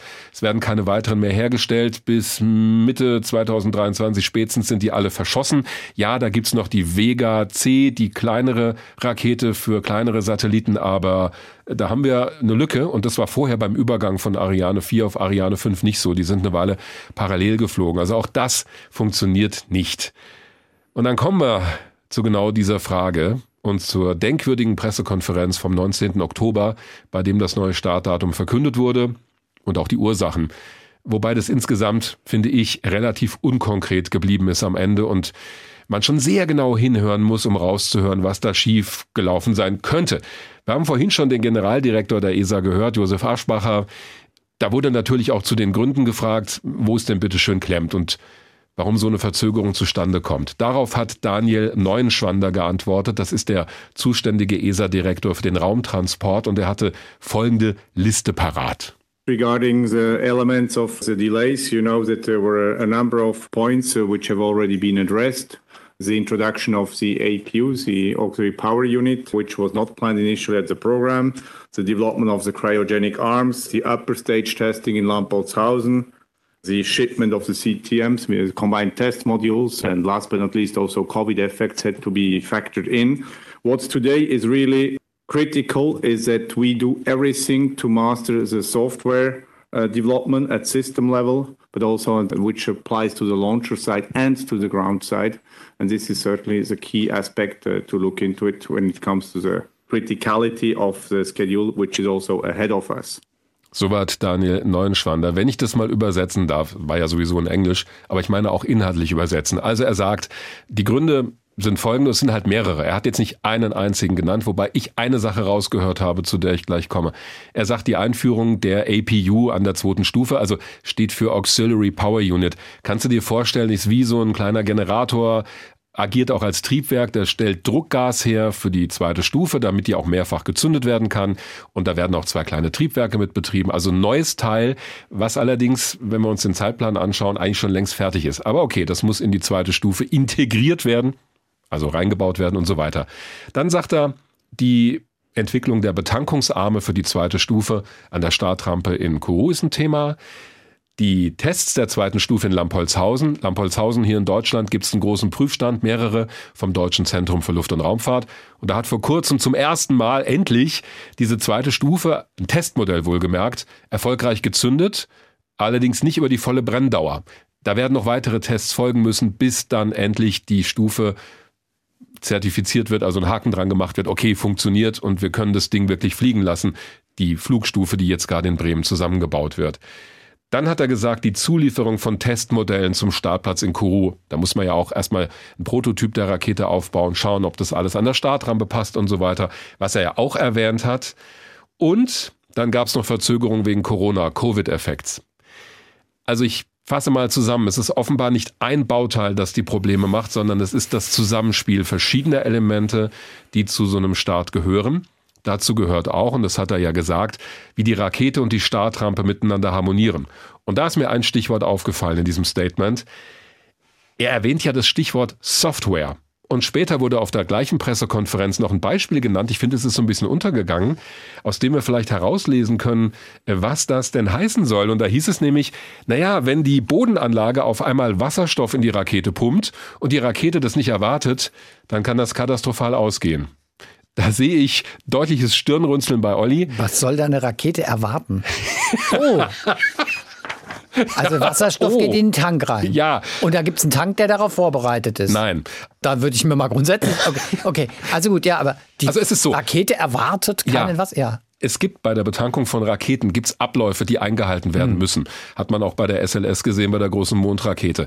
Flüssiger Wasserstoff ist unglaublich kalt, weit unter minus 200 Mhm. Grad Celsius. So, und wenn du den jetzt in einen warmen Tank schießt, Mhm. und zwar mit voller Pulle, dann gibt's Temperaturschocks im Material. Das heißt, du musst es behutsam machen, du musst den Tank, es gibt auch zum Beispiel Leitungen zu den Triebwerken, hat man beim Shuttle früher immer schön gesehen und auch bei der neuen Mondrakete SLS, da werden die Triebwerke vor dem Start runtergekühlt und die Leitungen, denn die sind ja, die haben ja Umgebungstemperatur. Und wenn da jetzt auf einmal flüssiger Wasserstoff und Sauerstoff reingepumpt werden, mit beim flüssigen Wasserstoff weit unter minus 200 Grad, und der schießt in so eine Leitung mit Raumtemperatur, dann ist das nicht gut fürs Material, dann verdampft ja auch viel. Also muss das nach und nach runtergekühlt werden, dass das gesamte System Betriebstemperatur hat. Und genauso ist es bei der Betankung. Und deswegen kann das schon ein Faktor sein, wenn die Software sagt, ja, gib ihm, und die Rakete sagt, ich bin aber noch gar nicht so weit, schlecht. Auch wenn die Abläufe nicht von der richtigen Reihenfolge her erfolgen. Also das ist tatsächlich ein Thema und da denke ich mir, es hat tatsächlich wieder mal viel mit Software zu tun. Hm, also ein Thema, das wir schon mal hatten, auch hier im Podcast in der Raumfahrt. Da läuft offenbar was gewaltig schief im Zusammenspiel der Elemente und wahrscheinlich auch im Zusammenspiel von der Bodenanlage, die ja von der französischen Raumfahrtagentur CNES bereitgestellt wird in Kourou und der Ariane 6, die auch von verschiedenen Herstellern am Ende von der Ariane Group kommt. Ist jetzt meine Interpretation. Nur mal eine laienhafte Nachfrage, dass so eine Rakete mit Wasserstoff, Sauerstoff gemischt fliegt, ist jetzt aber keine, ich hätte jetzt fast gesagt Raketentechnik. Aber du weißt, Doch. was ich meine. Es ist jetzt kein Novum bei der Ariane 6, weil klingt ein bisschen so. Nein, nein, ja? ist es nicht. Sondern es ist eigentlich ein Standardantrieb. Richtig. Bei den Europäern sowieso.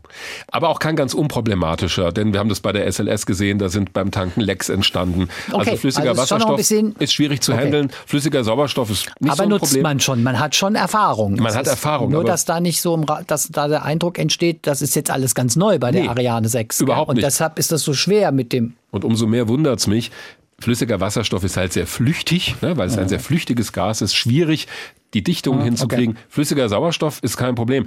Also SpaceX zum Beispiel fliegt die Falcon 9 ja mit flüssigem Sauerstoff und Kerosin. Das ist überhaupt kein Thema. Ich meine, es gibt noch einen Aspekt, da kommen wir aber gleich noch im Gespräch mit Eugen Reichel zu, nämlich die Montage der Rakete, die ja liegend erfolgt, bevor sie dann aufgerichtet wird und die Booster montiert werden. Auch neu. Ariane 5 wurde immer im Stehen montiert, so aufeinander gestackt, wie man in der Raumfahrttechnik Warum sagt. jetzt im Liegen? Hat mehrere Gründe. Du brauchst flachere Gebäude. Du hast also nur ein großes Gebäude. Stimmt. Aber länger. Ja. Das Gebäude muss dann länger sein. Muss länger sein. Du kommst. Also- ja, es kommt darauf an, wie du die Stufe anlieferst. Also der Vorteil ist, dass du keine hohen Gerüste mehr brauchst. Du kannst okay. die Stufe auch drehen, kommst überall ran. Übrigens, SpaceX macht es so. Aber da frage ich mich halt auch, machen sie das jetzt so, weil das SpaceX macht und alles, was SpaceX macht, ist ja total cool? Oder machen das sie wäre aber jetzt echt ein bisschen. Ich meine, warum macht das, warum montiert SpaceX seine Raketen im Liegen? Also ein Grund ist, die bauen ja die Falcon 9 in einer Montagehalle zusammen, in der früher mal Jumbojets gebaut wurden in Kalifornien. Jumbojet montierst du jetzt nicht aufrecht stehend. Der liegt ja auch in der Halle. Deshalb ist die Halle da nicht so hoch. Und ich könnte mir vorstellen, dass es auch ein Grund war, warum die gesagt haben, jetzt montieren wir die Raketen auch im Liegen. Aber sie machen es halt auch am Startplatz in Cape Canaveral und am Kennedy Space Center. Auch im Liegen. Also es wird schon... SpaceX montiert halt im Liegen. Ja, Ariane dann auch. Um das alles ein bisschen einzuordnen, ich habe jetzt ein paar Vermutungen geäußert und wie ich das so interpretiere. Da läuft halt gewaltig was schief, ist einfach so. Und interessant ist auch, sobald du jemanden fragst, also ich habe ja auch natürlich vor Ort bei der Ariane Group, wollte ich wissen, übrigens zu einer Verzögerung, ja, da wurde ich sofort an die ESA verwiesen. Nach dem Motto, es ist ja ein ESA-Projekt, die koordinieren das ja. Kommt auch noch dazu. Und die ESA, die Sicht habe ich ja gerade geschildert anhand der Pressekonferenz. Über dieses Rätsel, warum fliegt die Ariane 6 noch nicht, haben wir gesprochen mit Eugen Reichel, Raumfahrtjournalist und Autor der Space-Jahrbücher, der auch davor lange Jahre in der deutschen Raumfahrtindustrie gearbeitet hat. Herr Reichel, die Ariane 6 soll nun erst Ende des kommenden Jahres starten. Im Vergleich zu dem bisherigen Plan, bis zum Juni hieß es ja noch, bis zum Ende dieses Jahres startet die Ariane 6, ist das nochmal eine Verzögerung um ein ganzes Jahr. Haben Sie eine Erklärung für diese Verzögerungen? Also das ähm, muss ich sagen, ist schon Hammer. Also eine, äh, eine Verzögerung ein ganzes Jahr in diesem späten Stadium, das ist eine Sache, die einem wirklich zu denken geben sollte. Es war bisher immer so, dass die Verschiebungen, waren schon eine ganze Reihe davon, äh, immer so ein paar Monate waren, aber jetzt dann zu diesem relativ späten Zeitpunkt, wo man eigentlich denkt, das Ding sollte schon fast auf der Rampe stehen, noch mal ein ganzes Jahr zuzulegen, das ist ein entschiedenes Alarmzeichen meines Erachtens. Wir haben ja vorher schon so ein bisschen erklärt hier in dem Podcast, was da offiziell gesagt wurde. Also da hieß es, es ist nicht ein einziges Bauteil, was da irgendwie spinnt oder wo es klemmt, sondern es ist das Zusammenspiel der Elemente, die Abläufe auch an der Startanlage. Da wurden die Betankungsarme genannt für die zweite Stufe. Die Entwicklung dieser APU, Auxiliary Power Unit für die zweite Stufe, neues Teil. Dann die Tests in Lampolzhausen mit der Oberstufe. Also viele Sachen, die irgendwie so ein Gesamtbild ergeben, wo ich sage, ja, was ist es denn nun? Also welchen Reim machen Sie sich denn da drauf? Sie werden diese Erklärung wahrscheinlich auch gehört haben. Ja, habe ich die meisten gehört. Es wird wahrscheinlich ein Zusammenspiel vieler Faktoren sein. Es ist sicher nicht diese kleine Hilfsgasturbine, die häufig als äh, fast alleinige Ursache genannt ist, sondern es ist sicher ein Zusammenspiel vieler Dinge. Wie gesagt, es ist äh, schon bedenklich, wenn zum so späten Zeitpunkt dann noch ein ganzes Jahr hinausgeschoben wird. Die Rakete muss man immer sich vor Augen halten, ist ja nicht gerade ein technisches Highlight der Raketentechnik. Es ist ja ein Ding, das Anfang der 80er Jahre äh, vielleicht noch äh, ganz modern gewesen wäre oder halbwegs modern, aber heutzutage schon fast nicht mehr State of the Art. Das sind alles Dinge, die mit zu bedenken sind, ja, das einfach einfacher machen müssten, diese Rakete zu entwickeln und herzustellen was aber offensichtlich nicht der Fall ist. Also wenn jetzt zu diesem späten Zeitpunkt noch so eine lange Verzögerung reinkommt, dann ist es bedenklich. Es wird ja jetzt Ende nächsten Jahres, Ende 2023 genannt. Genau. Und da gibt es ja für mich immer, mir ist es bekannt unter Bergers Law, benannt nach dem Raumfahrtjournalisten Erik Berger. Öfters und unter anderen Bezeichnungen auch bekannt. Und die besagt ungefähr, ich, hoffe, ich krieg's hin, wenn ein Erstflug angekündigt wird, der noch mehr als ein halbes Jahr in der Zukunft liegt, und das versprochene Startdatum ist das vierte Quartal eines Jahres, dann fährt es automatisch in das darauffolgende Jahr. Okay. Also nicht 2023 sein, ja. sondern 2024. Kann man mit Sicherheit davon ausgehen. Das halten wir mal fest und werden wir zu gegebener Zeit dann natürlich überprüfen, in einem Jahr ungefähr, wenn das dann losgehen soll. Aber Sie haben so zwei Punkte genannt, die ich dann doch noch interessant finde, wo wir nochmal drauf schauen sollten. Also erstmal haben Sie gesagt, was ich schon auch ein Hammer finde.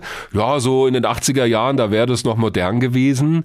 Äh, was ist denn so unmodern in Ihren Augen an der Ariane 6? Ich meine, die fliegt mit Wasserstoff, Sauerstoff in beiden Stufen, hat Feststoffraketen. Gut, ist nicht wiederverwendbar.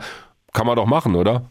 Also bautechnisch ist es ja konservativ ausgelegt. Wasserstoff, Sauerstoff ist von der Effizienz her sicher das Beste, was man einsetzen kann. Es ist aber schwierig handhabbar wird bei den Amerikanern beispielsweise nur noch im, im SLS, in dem Space Launch System angewendet und da hat man Probleme, wie man gesehen hat, en masse. Hm. Das beherrscht man nur in Europa einigermaßen, aber es braucht eine enorme Infrastruktur. Da sind die, die moderneren Treibstoffkombinationen wie Methan und flüssiger Sauerstoff nicht ganz so effizient, brauchen aber kleinere Raumvolumina doch eigentlich besser geeignet, besser handhabbar. Mhm. Also das ist der Trend, der dahin geht. Wenn nicht gar wieder zurück auf Kerosin und flüssigen Sauerstoff. Einfach weil das billig ist. Ja. Äh, so, eine, so eine ganze Treibstoffladung kostet vielleicht 200, 250.000 Dollar dann oder Euros und keine Tankvolumina besser zu handhaben, günstiger, weniger Infrastruktur. Das ist eher der Stand der Technik, als es doch ein bisschen kritische Handhaben mit flüssigem Sauerstoff und Wasserstoff, das man heutzutage eher für Oberstufen noch einsetzt, weil es wirklich sehr, sehr effizient ist.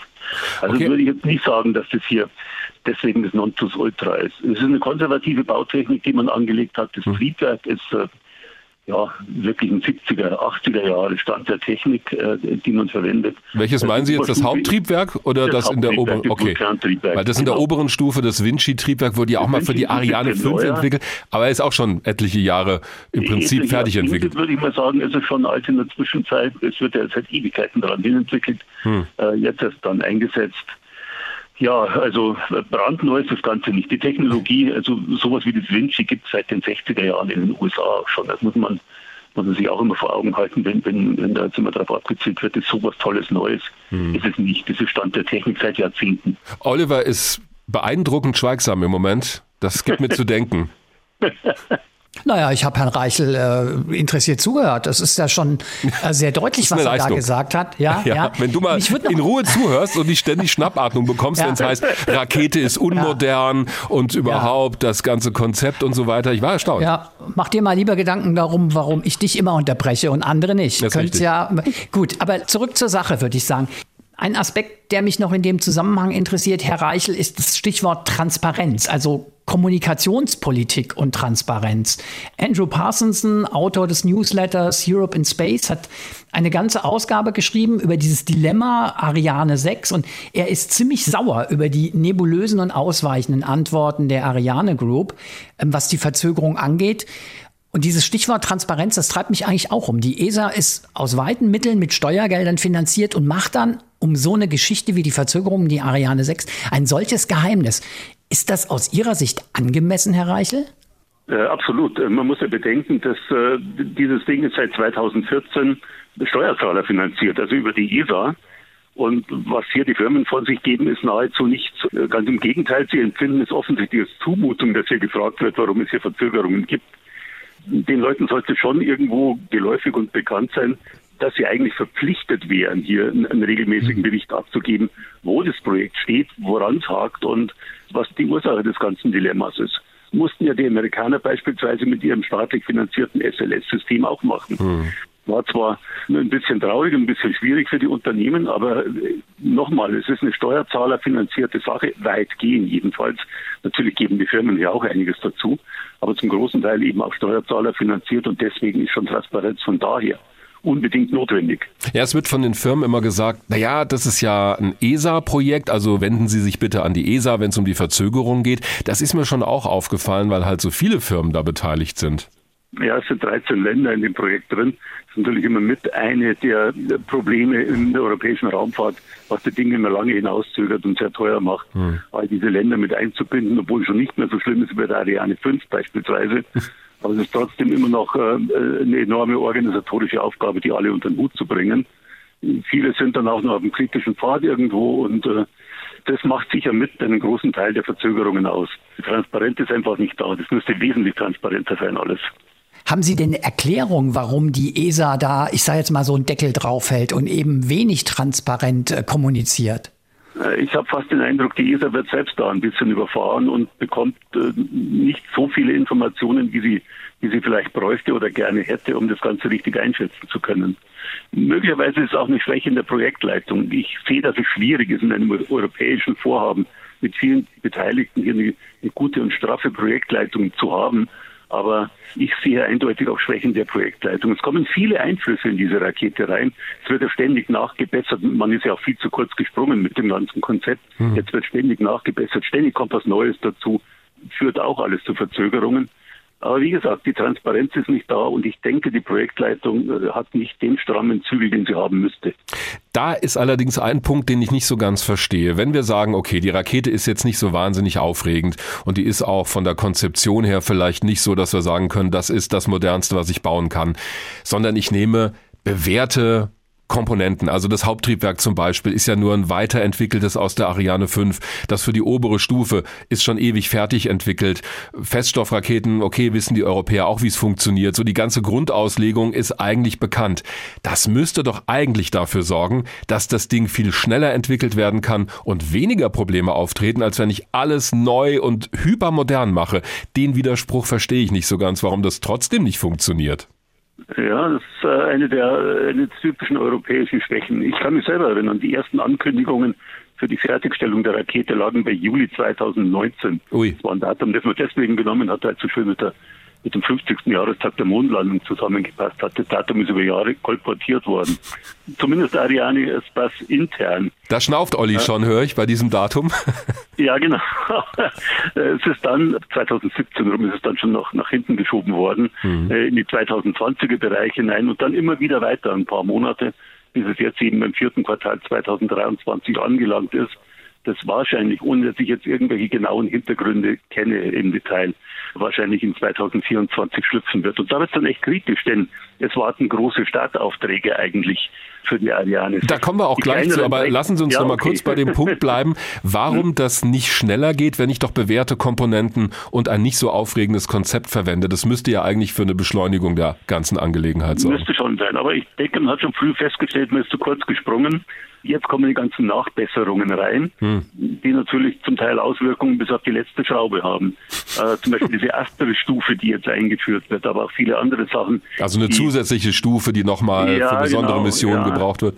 Man ist so ein bisschen, wie es in der Bauwirtschaft auch gemacht wird, mit dem billigsten Angebot eingestiegen und hat jetzt dann die ganzen Nachbesserungen am Hut, äh, die zum Teil aber auch aus der Politik kommen oder aus ESA-Kreisen, weil man sieht, mit der Rakete können wir jetzt so in der Form relativ wenig anfangen, die wird nicht konkurrenzfähig sein.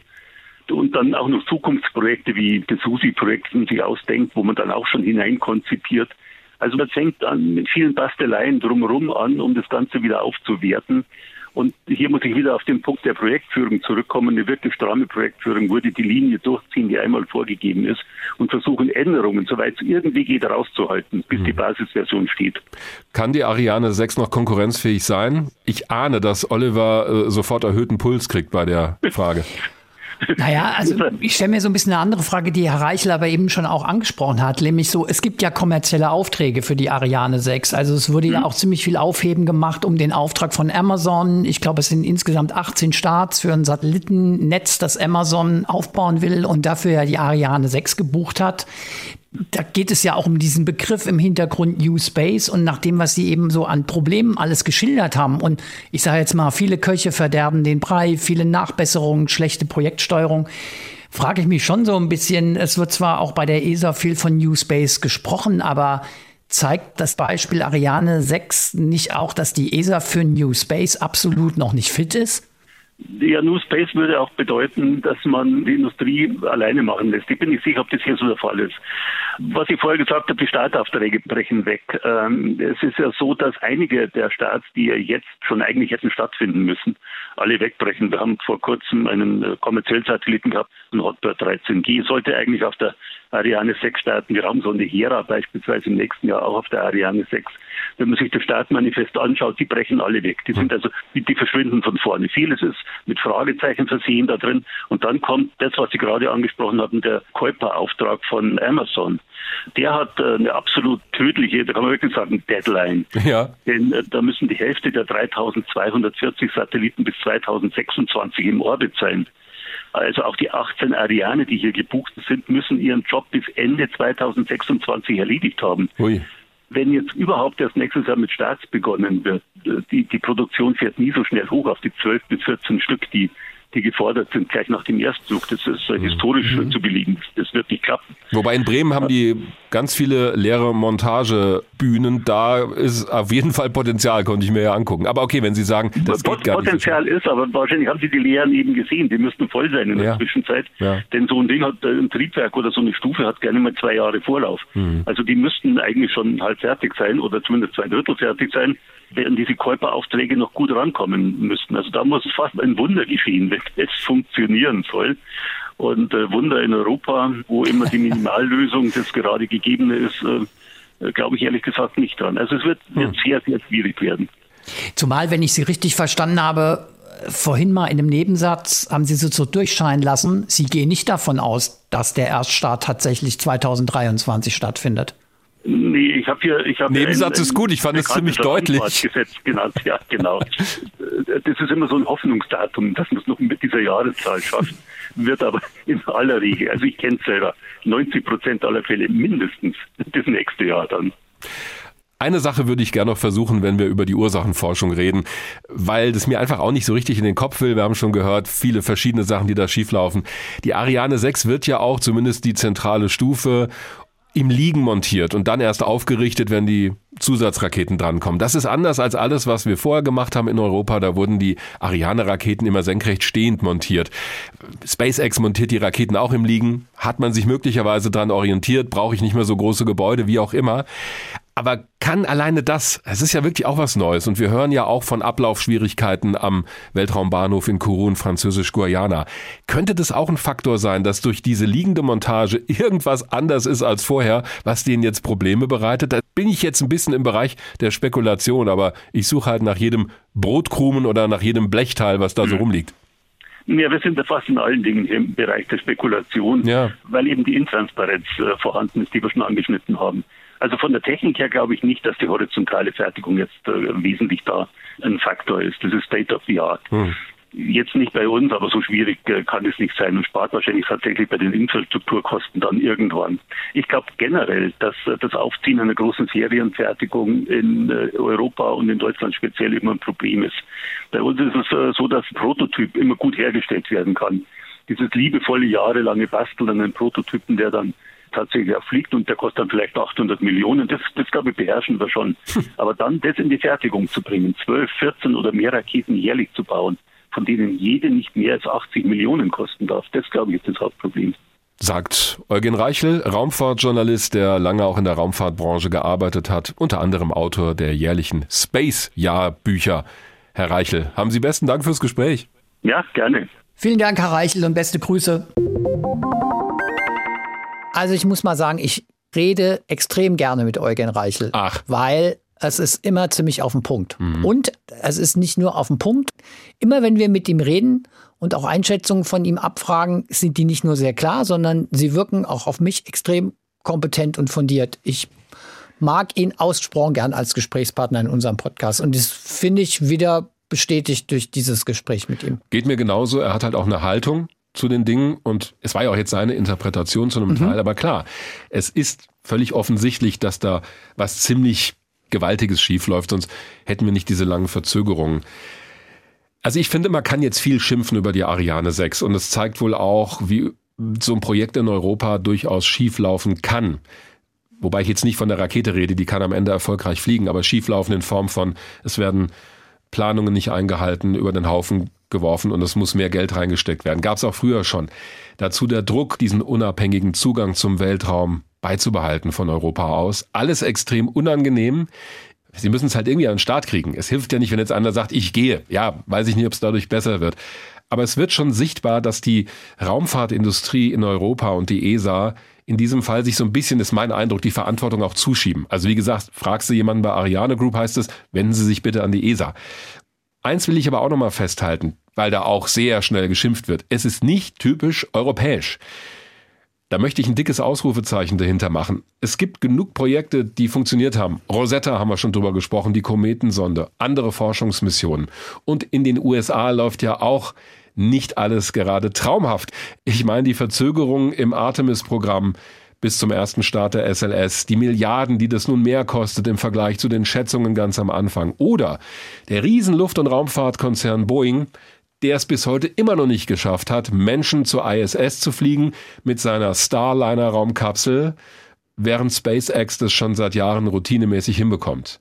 Das soll jetzt alles nichts entschuldigen oder relativieren, aber es soll schon mal belegen, das ist nicht nur ein europäisches Problem, es fällt vielleicht hier umso mehr auf, weil wir nun mal in Europa sind.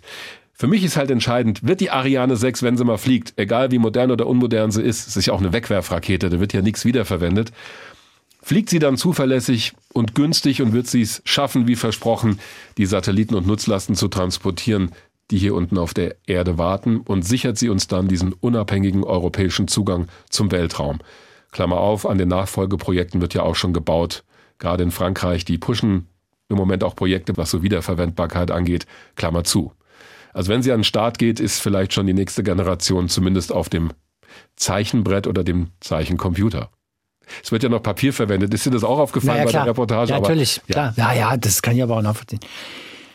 Ja, klar. Also kann ich alles nachvollziehen. Vor allen Dingen, ich finde das auch irgendwie so einen ganz äh, wichtigen Punkt, dass halt auch nicht nur in Europa vieles schief läuft und vieles länger dauert und, und teurer wird. Mhm. Man kann sogar noch weiten. Also es ist in Amerika bei vergleichbaren Projekten auch so. Es ist irgendwie bei ganz vielen Großprojekten jenseits der Raumfahrt ja, ja auch so. Richtig. Trotzdem finde ich schon, dass wir da doch nah an einem ESA-spezifischen Problem sind. Findest du? Das hat Eugen Reichel schon angedeutet und ich finde, das kommt auch an einem Punkt in der Reportage habe ich auch gedacht, das war diese Geschichte, wo ihr geredet habt über den Übergang zwischen den beiden Stufen. Und da hat, glaube ich, der Thomas Hornung beschrieben, ja, das eine wird in dem Land produziert und das andere wird im anderen Land produziert. Und Mhm. da habe ich mir gedacht, ja, warum? Naja, es Also ist bei Airbus halt- auch so. Ja. Bei Na- Airbus ist das genauso und die fliegen trotzdem. Ja, aber die Frage ist halt, und auch was Daniel Neunschwan da auch so skizziert hat und was du ja auch nochmal vertieft hast, Hm. das scheint ja an allen Enden und die Übergänge, es ist ja nicht die Mhm. einzelnen Teile, die nicht funktionieren, ja. Aber es ist ja offensichtlich so, dass die Zusammenspiel nicht richtig funktioniert. Und da frage ich mich halt schon, ob es nicht doch so ein bisschen dieses Ding im Interview mit Eugen Reichel, habe ich das Bild ja schon mal verwendet, dass da doch zu viele Köche mitmachen. Großer Vorteil halt eben, ist halt doof, dass man immer wieder diesen, finde ich inzwischen auch ein bisschen abgeschmackten Vergleich zieht. Großer Vorteil von SpaceX. Da Mhm. kommt halt alles aus einem Haus Ja, fertig. Ja. Ja. Und das ist halt bei der ESA so, das wissen wir in Europa, dass solche Aufträge halt verteilt werden an die Länder. Sagen wir mal so, ich habe viel zu wenig Ahnung, um beurteilen zu können, dass es der Grund ist. Aber so wie es beschrieben wird, habe ich den dringenden Verdacht, dass das möglicherweise doch auch ein großes Problem sein könnte. Und natürlich, wenn viele mitbauen, kann natürlich auch jeder sagen, ja, deswegen Sie sich bitte dahin, wenn sich bitte diese, diese Verantwortungswegschieberei ist natürlich auch viel einfacher, wenn du die Zuständigkeiten und auch die Aufträge an verschiedene Auftragnehmer verteilst. Wenn Da es natürlich- mir gefällt deine Rolle als Sherlock Olli sehr gut. Deshalb schmunzel ich auch schon Ja. die ganze Zeit, wo du versuchst Aber- aus den einzelnen Ja, ist- Elementen, ja. also wo ich dir recht gebe, und das hat Eugen Reichler, hat hat ja auch ja. Stichwort Projektmanagement erwähnt. Und zwar jetzt das gesamte Ding. Und da glaube ich schon, ohne das jetzt genau benennen zu können, dass das eine Rolle spielt. Denn wenn das so ist, wie du sagst, dass ich eine Rakete oder was auch immer, ein Flugzeug so zusammenbaue, dass ich aus ganz Europa dafür die Maschinen und Bauteile bekomme, dann finde ich nicht unbedingt, dass zu viele Köche den Brei verderben können, aber da muss der Chefkoch halt alles im Blick Das macht Sinn. Das kann ich total nachvollziehen, weil wahrscheinlich ist es präziser, wenn man sagt, diese Art der Produktion stellt extrem hohe Anforderungen an ein gutes Projektmanagement. Ein Mhm. gutes Projektmanagement, wo eine Rakete quasi in einer Firma gebaut wird, Mhm. ist vielleicht dann einen Ticken einfacher. Und dann hast du natürlich möglicherweise, wenn du so viele Fäden zusammenhalten musst, ist das Risiko, dass ein Projektmanagement halt an der einen oder anderen Stelle nicht funktioniert, weil es halt so ambitioniert ist, weil möglicherweise auch während des Prozesses, hat ja Eugen Reichel auch angesprochen, während des Entwicklungsprozesses noch Nachbesserungen reingeplant werden und nochmal Optimierungen. Aber da sind wir natürlich Ja. auch ein bisschen im Bereich der Spekulation. Unbedingt, Denn ja. Da sind wir ja genau an dem Punkt. Dadurch, dass es eben so nebulös ist oder so schwer zu fassen, so. wird Genau. halt einfach Ja, fröhlich spekuliert. Bleibt uns jetzt auch nichts anderes übrig. Kann sein, dass wir Ja. da voll daneben liegen. Ja. Was natürlich auch noch möglich wäre, selbst wenn du ein super Projektmanagement hast und dann hast du aber einen Partner oder irgendein Land, was halt einfach mal Mist baut und es liefert dir Schrott, ja, dann kann das beste Projektmanagement Nee, nichts machen. Dann richtig. musst du sagen, so Leute, jetzt kommt mal in die Pushen und jetzt haben wir hier so ein Übergangsprogramm, hier sind immer ein paar hundert Millionen, bringt euren Mist mal in Ordnung. Ich weiß nicht, ob das der Tonfall ist bei der ESA. Also deswegen, das ist alles natürlich jetzt unsere Interpretation, aber Olli und ich möchten uns ja auch gerne einen Reim auf die Ja, Dinge wir machen. versuchen ja nur so ein bisschen, aber du hast völlig recht. Ja. Ich könnte es auch so formulieren, ich will an der Stelle auch nicht den Besserwisser spielen. Nein, echt weil nicht. Wir versuchen ja nur die verschiedenen Mosaiksteine zusammenzuführen. Das finde ich gut. Dann vielen Dank für diese Folge, Olli. aber vielleicht ist das doch ein Anlass, jetzt Äh, zur Besserwisser-Frage zu kommen. Ollis Besserwisser-Frage. Schade, ich dachte, du lässt es mal bleiben. Du hast mich ja auch schon nach Döme gefragt, deshalb bin ich jetzt Ja, die war schon, jetzt so eine Ja, das- spontan Besserwisser-Frage. Das war eine echte Besserwisser-Frage. Das war, das war so eine richtig blöde, so eine richtige blöde Besserwisser. mit dem Ja, Finger. Mehrzahl von Dom, ja. So. Jetzt kommt eine fachlich sehr begründete Besserwisser-Frage, wo ich finde, dass deine ganze Kompetenz gefragt ist. Mhm. Ja, es ja. geht natürlich, ausgehend von unserem heutigen Thema, der Ariane 6, um die Ariane. Und wie der Name Ariane 6 ja schon sa- bes- besagt, es gab ja schon vorher Ja. Ariane-Raketen und Ariane-Baureihen. Und zwar, wie viele? Naja, natürlich vorher fünf. Richtig, aber das ist nicht die Besserwisser-Frage. Zum Teil, muss man dazu sagen, mit mehreren Untertypen. Richtig. So, Ja, Gerade bei der Frage. Ariane 4. Frage. Wann war der jeweilige Starttermin der einzelnen Ariane-Raketen? Die okay. Untertypen lassen Ja, wir ja, weg. ja. Wir Also- nehmen von jeder Reihe okay. den jeweils ersten. Ich krieg's nicht für alle hin. Also Ariane 1, 24. Dezember 1979. War nach Plan oder nicht? Das war nicht nach Plan. Der erste Startversuch ein paar Tage vorher musste abgebrochen werden. Ja, Ja. ich meine, das weiß ich. So, Ja, das ist ja auch einfach mit dem 24. Okay, Ariane 3 ist vor der Ariane 2 geflogen und das hängt damit zusammen, dass die Ariane 2 eine Ariane 3 ohne zwei Zusatzraketen ist. Also die Ariane 2 war eine Weiterentwicklung der Ariane 1 mit stärkeren Triebwerken, auch verlängerten Tanks, wenn ich mich recht erinnere, in der oberen Stufe. Und die Ariane 3 bekam rechts und links noch so zwei kleine Feststoffraketen Termin. angeflanscht. Ariane 2 müsste gewesen sein 1983.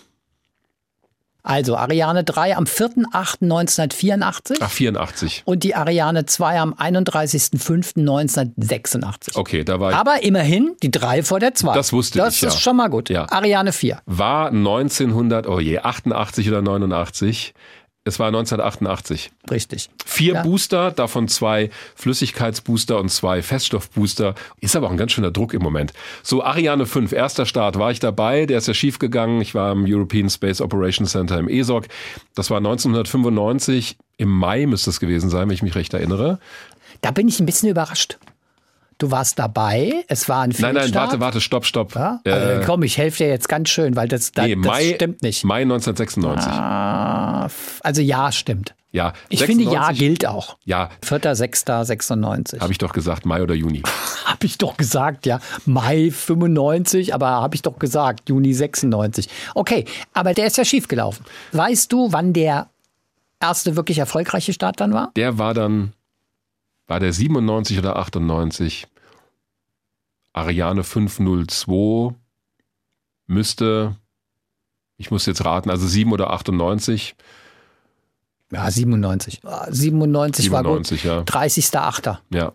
Richtig. Also, ja. Hätte ich jetzt auch noch aus dem Stegreif. Sagt er richtig? Das glaubst du ja nicht. Das fand ich- also ja, nach diesen- richtig. Ah, richtig. Deine Lösung ist richtig. Daten zu fragen ist halt echt auch Naja, komm, also erst, naja, Moment. Also erstmal wäre ich jetzt echt überrascht gewesen, wenn du die ganzen Ja. Daten. Ich, gut, aber ich habe ja auch ein bisschen höhere Erwartungen an den Weltraum Wagner, von Das daher fand ich die jetzt nicht überzogen. Ja. Da hast du schon ganz gut gelegen. Ja? Ich finde auch. Und irgendwie drei vor zwei, die Hürde muss man ja auch erstmal nehmen. Richtig. Also von ist unlogisch, daher. ja. Ist ja eigentlich komplett unlogisch, dass Also- die 3 vor der 2 fliegt. Ja, also Ja, eigentlich war die 3 deshalb notwendig, weil sie die Nutzlastkapazität erhöhen mussten. Deshalb haben sie die mit den Feststoffboostern gleich genommen. Und die Zweier, also gerade die Ariane 2, da hat die Oberstufe dann auch durchaus mal versagt. Apropos Versagen, ich würde, wenn ich mal zum Urteil kommen kann, du hast heroisch die Besserwisser-Frage nicht beantwortet. Finde ich überhaupt nicht. ich finde das, du hast mir auch überhaupt keine Zeit zum Nachdenken gegeben. Bei, bei, Ariane, nein, bei Ariane 5 wäre ich noch drauf gekommen. Da habe ich ja noch gesagt, Moment, Folge. denk noch mal drüber nach. Ja, ja, also ja. naja, gut. Ich finde, okay. das zählt. Damit kommen wir zu unserer Rubrik äh, Fragen, Antworten, Anregungen. Ihr könnt den Kontakt zu uns haben über hrinforadio.de. Und da uns tatsächlich bei der letzten Folge haben wir ganz schön viel beantwortet, aber eine Frage hat uns jetzt noch kurz vor dieser Folge erreicht, die ich Olli spontan gerade in die Hand gedrückt habe. Sozusagen, kam die heute?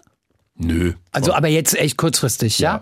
Und zwar kommt diese Frage von Christian Becker aus Rahmsdorf, der sich per Mail bei uns gemeldet hat und der uns Folgendes geschrieben hat. Hallo liebes Weltraum-Wagner-Team.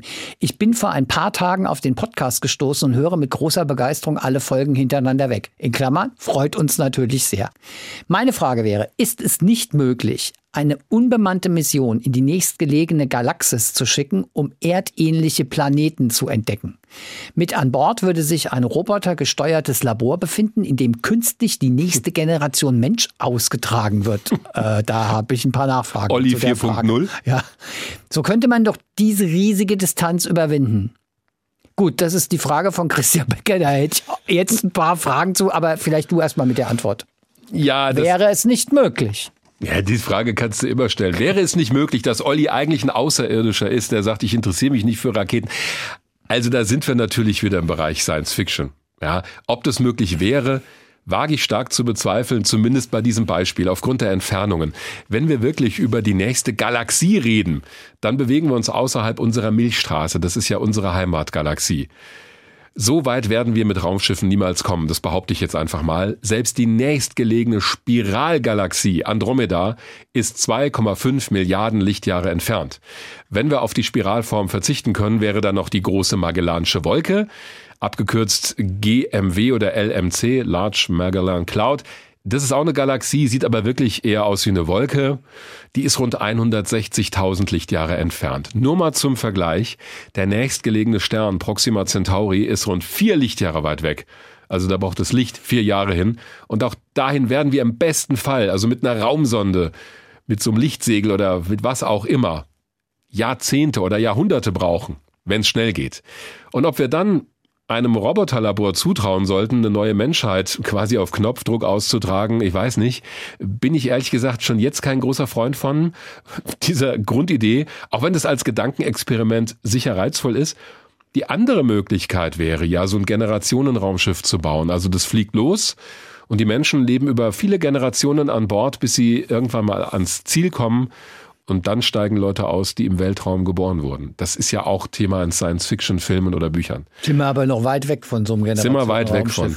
Ja, also ich bin da sehr skeptisch, so. ob es uns gelingen wird, uns als Spezies zu erhalten, indem wir ein Raumschiff losschicken, wo Embryos drin sind oder ich weiß nicht was oder Reagenzgläser und dann landet es irgendwo, wo es sieht, aha, bewohnbar und züchtet dann erstmal Menschen. Ich weiß es nicht. Fürs Erste sind wir froh, wenn die Ariane 6 startet. also von daher. Das ist richtig. also Wir haben noch viele Themenvorschläge bekommen übrigens, die haben wir alle auf der langen Liste. Besten Dank auch dafür. Und wir bekommen auch immer Autogrammwünsche mal. Jetzt müssen wir einfach sagen, wir sind ja ein schmal budgetierter Podcast.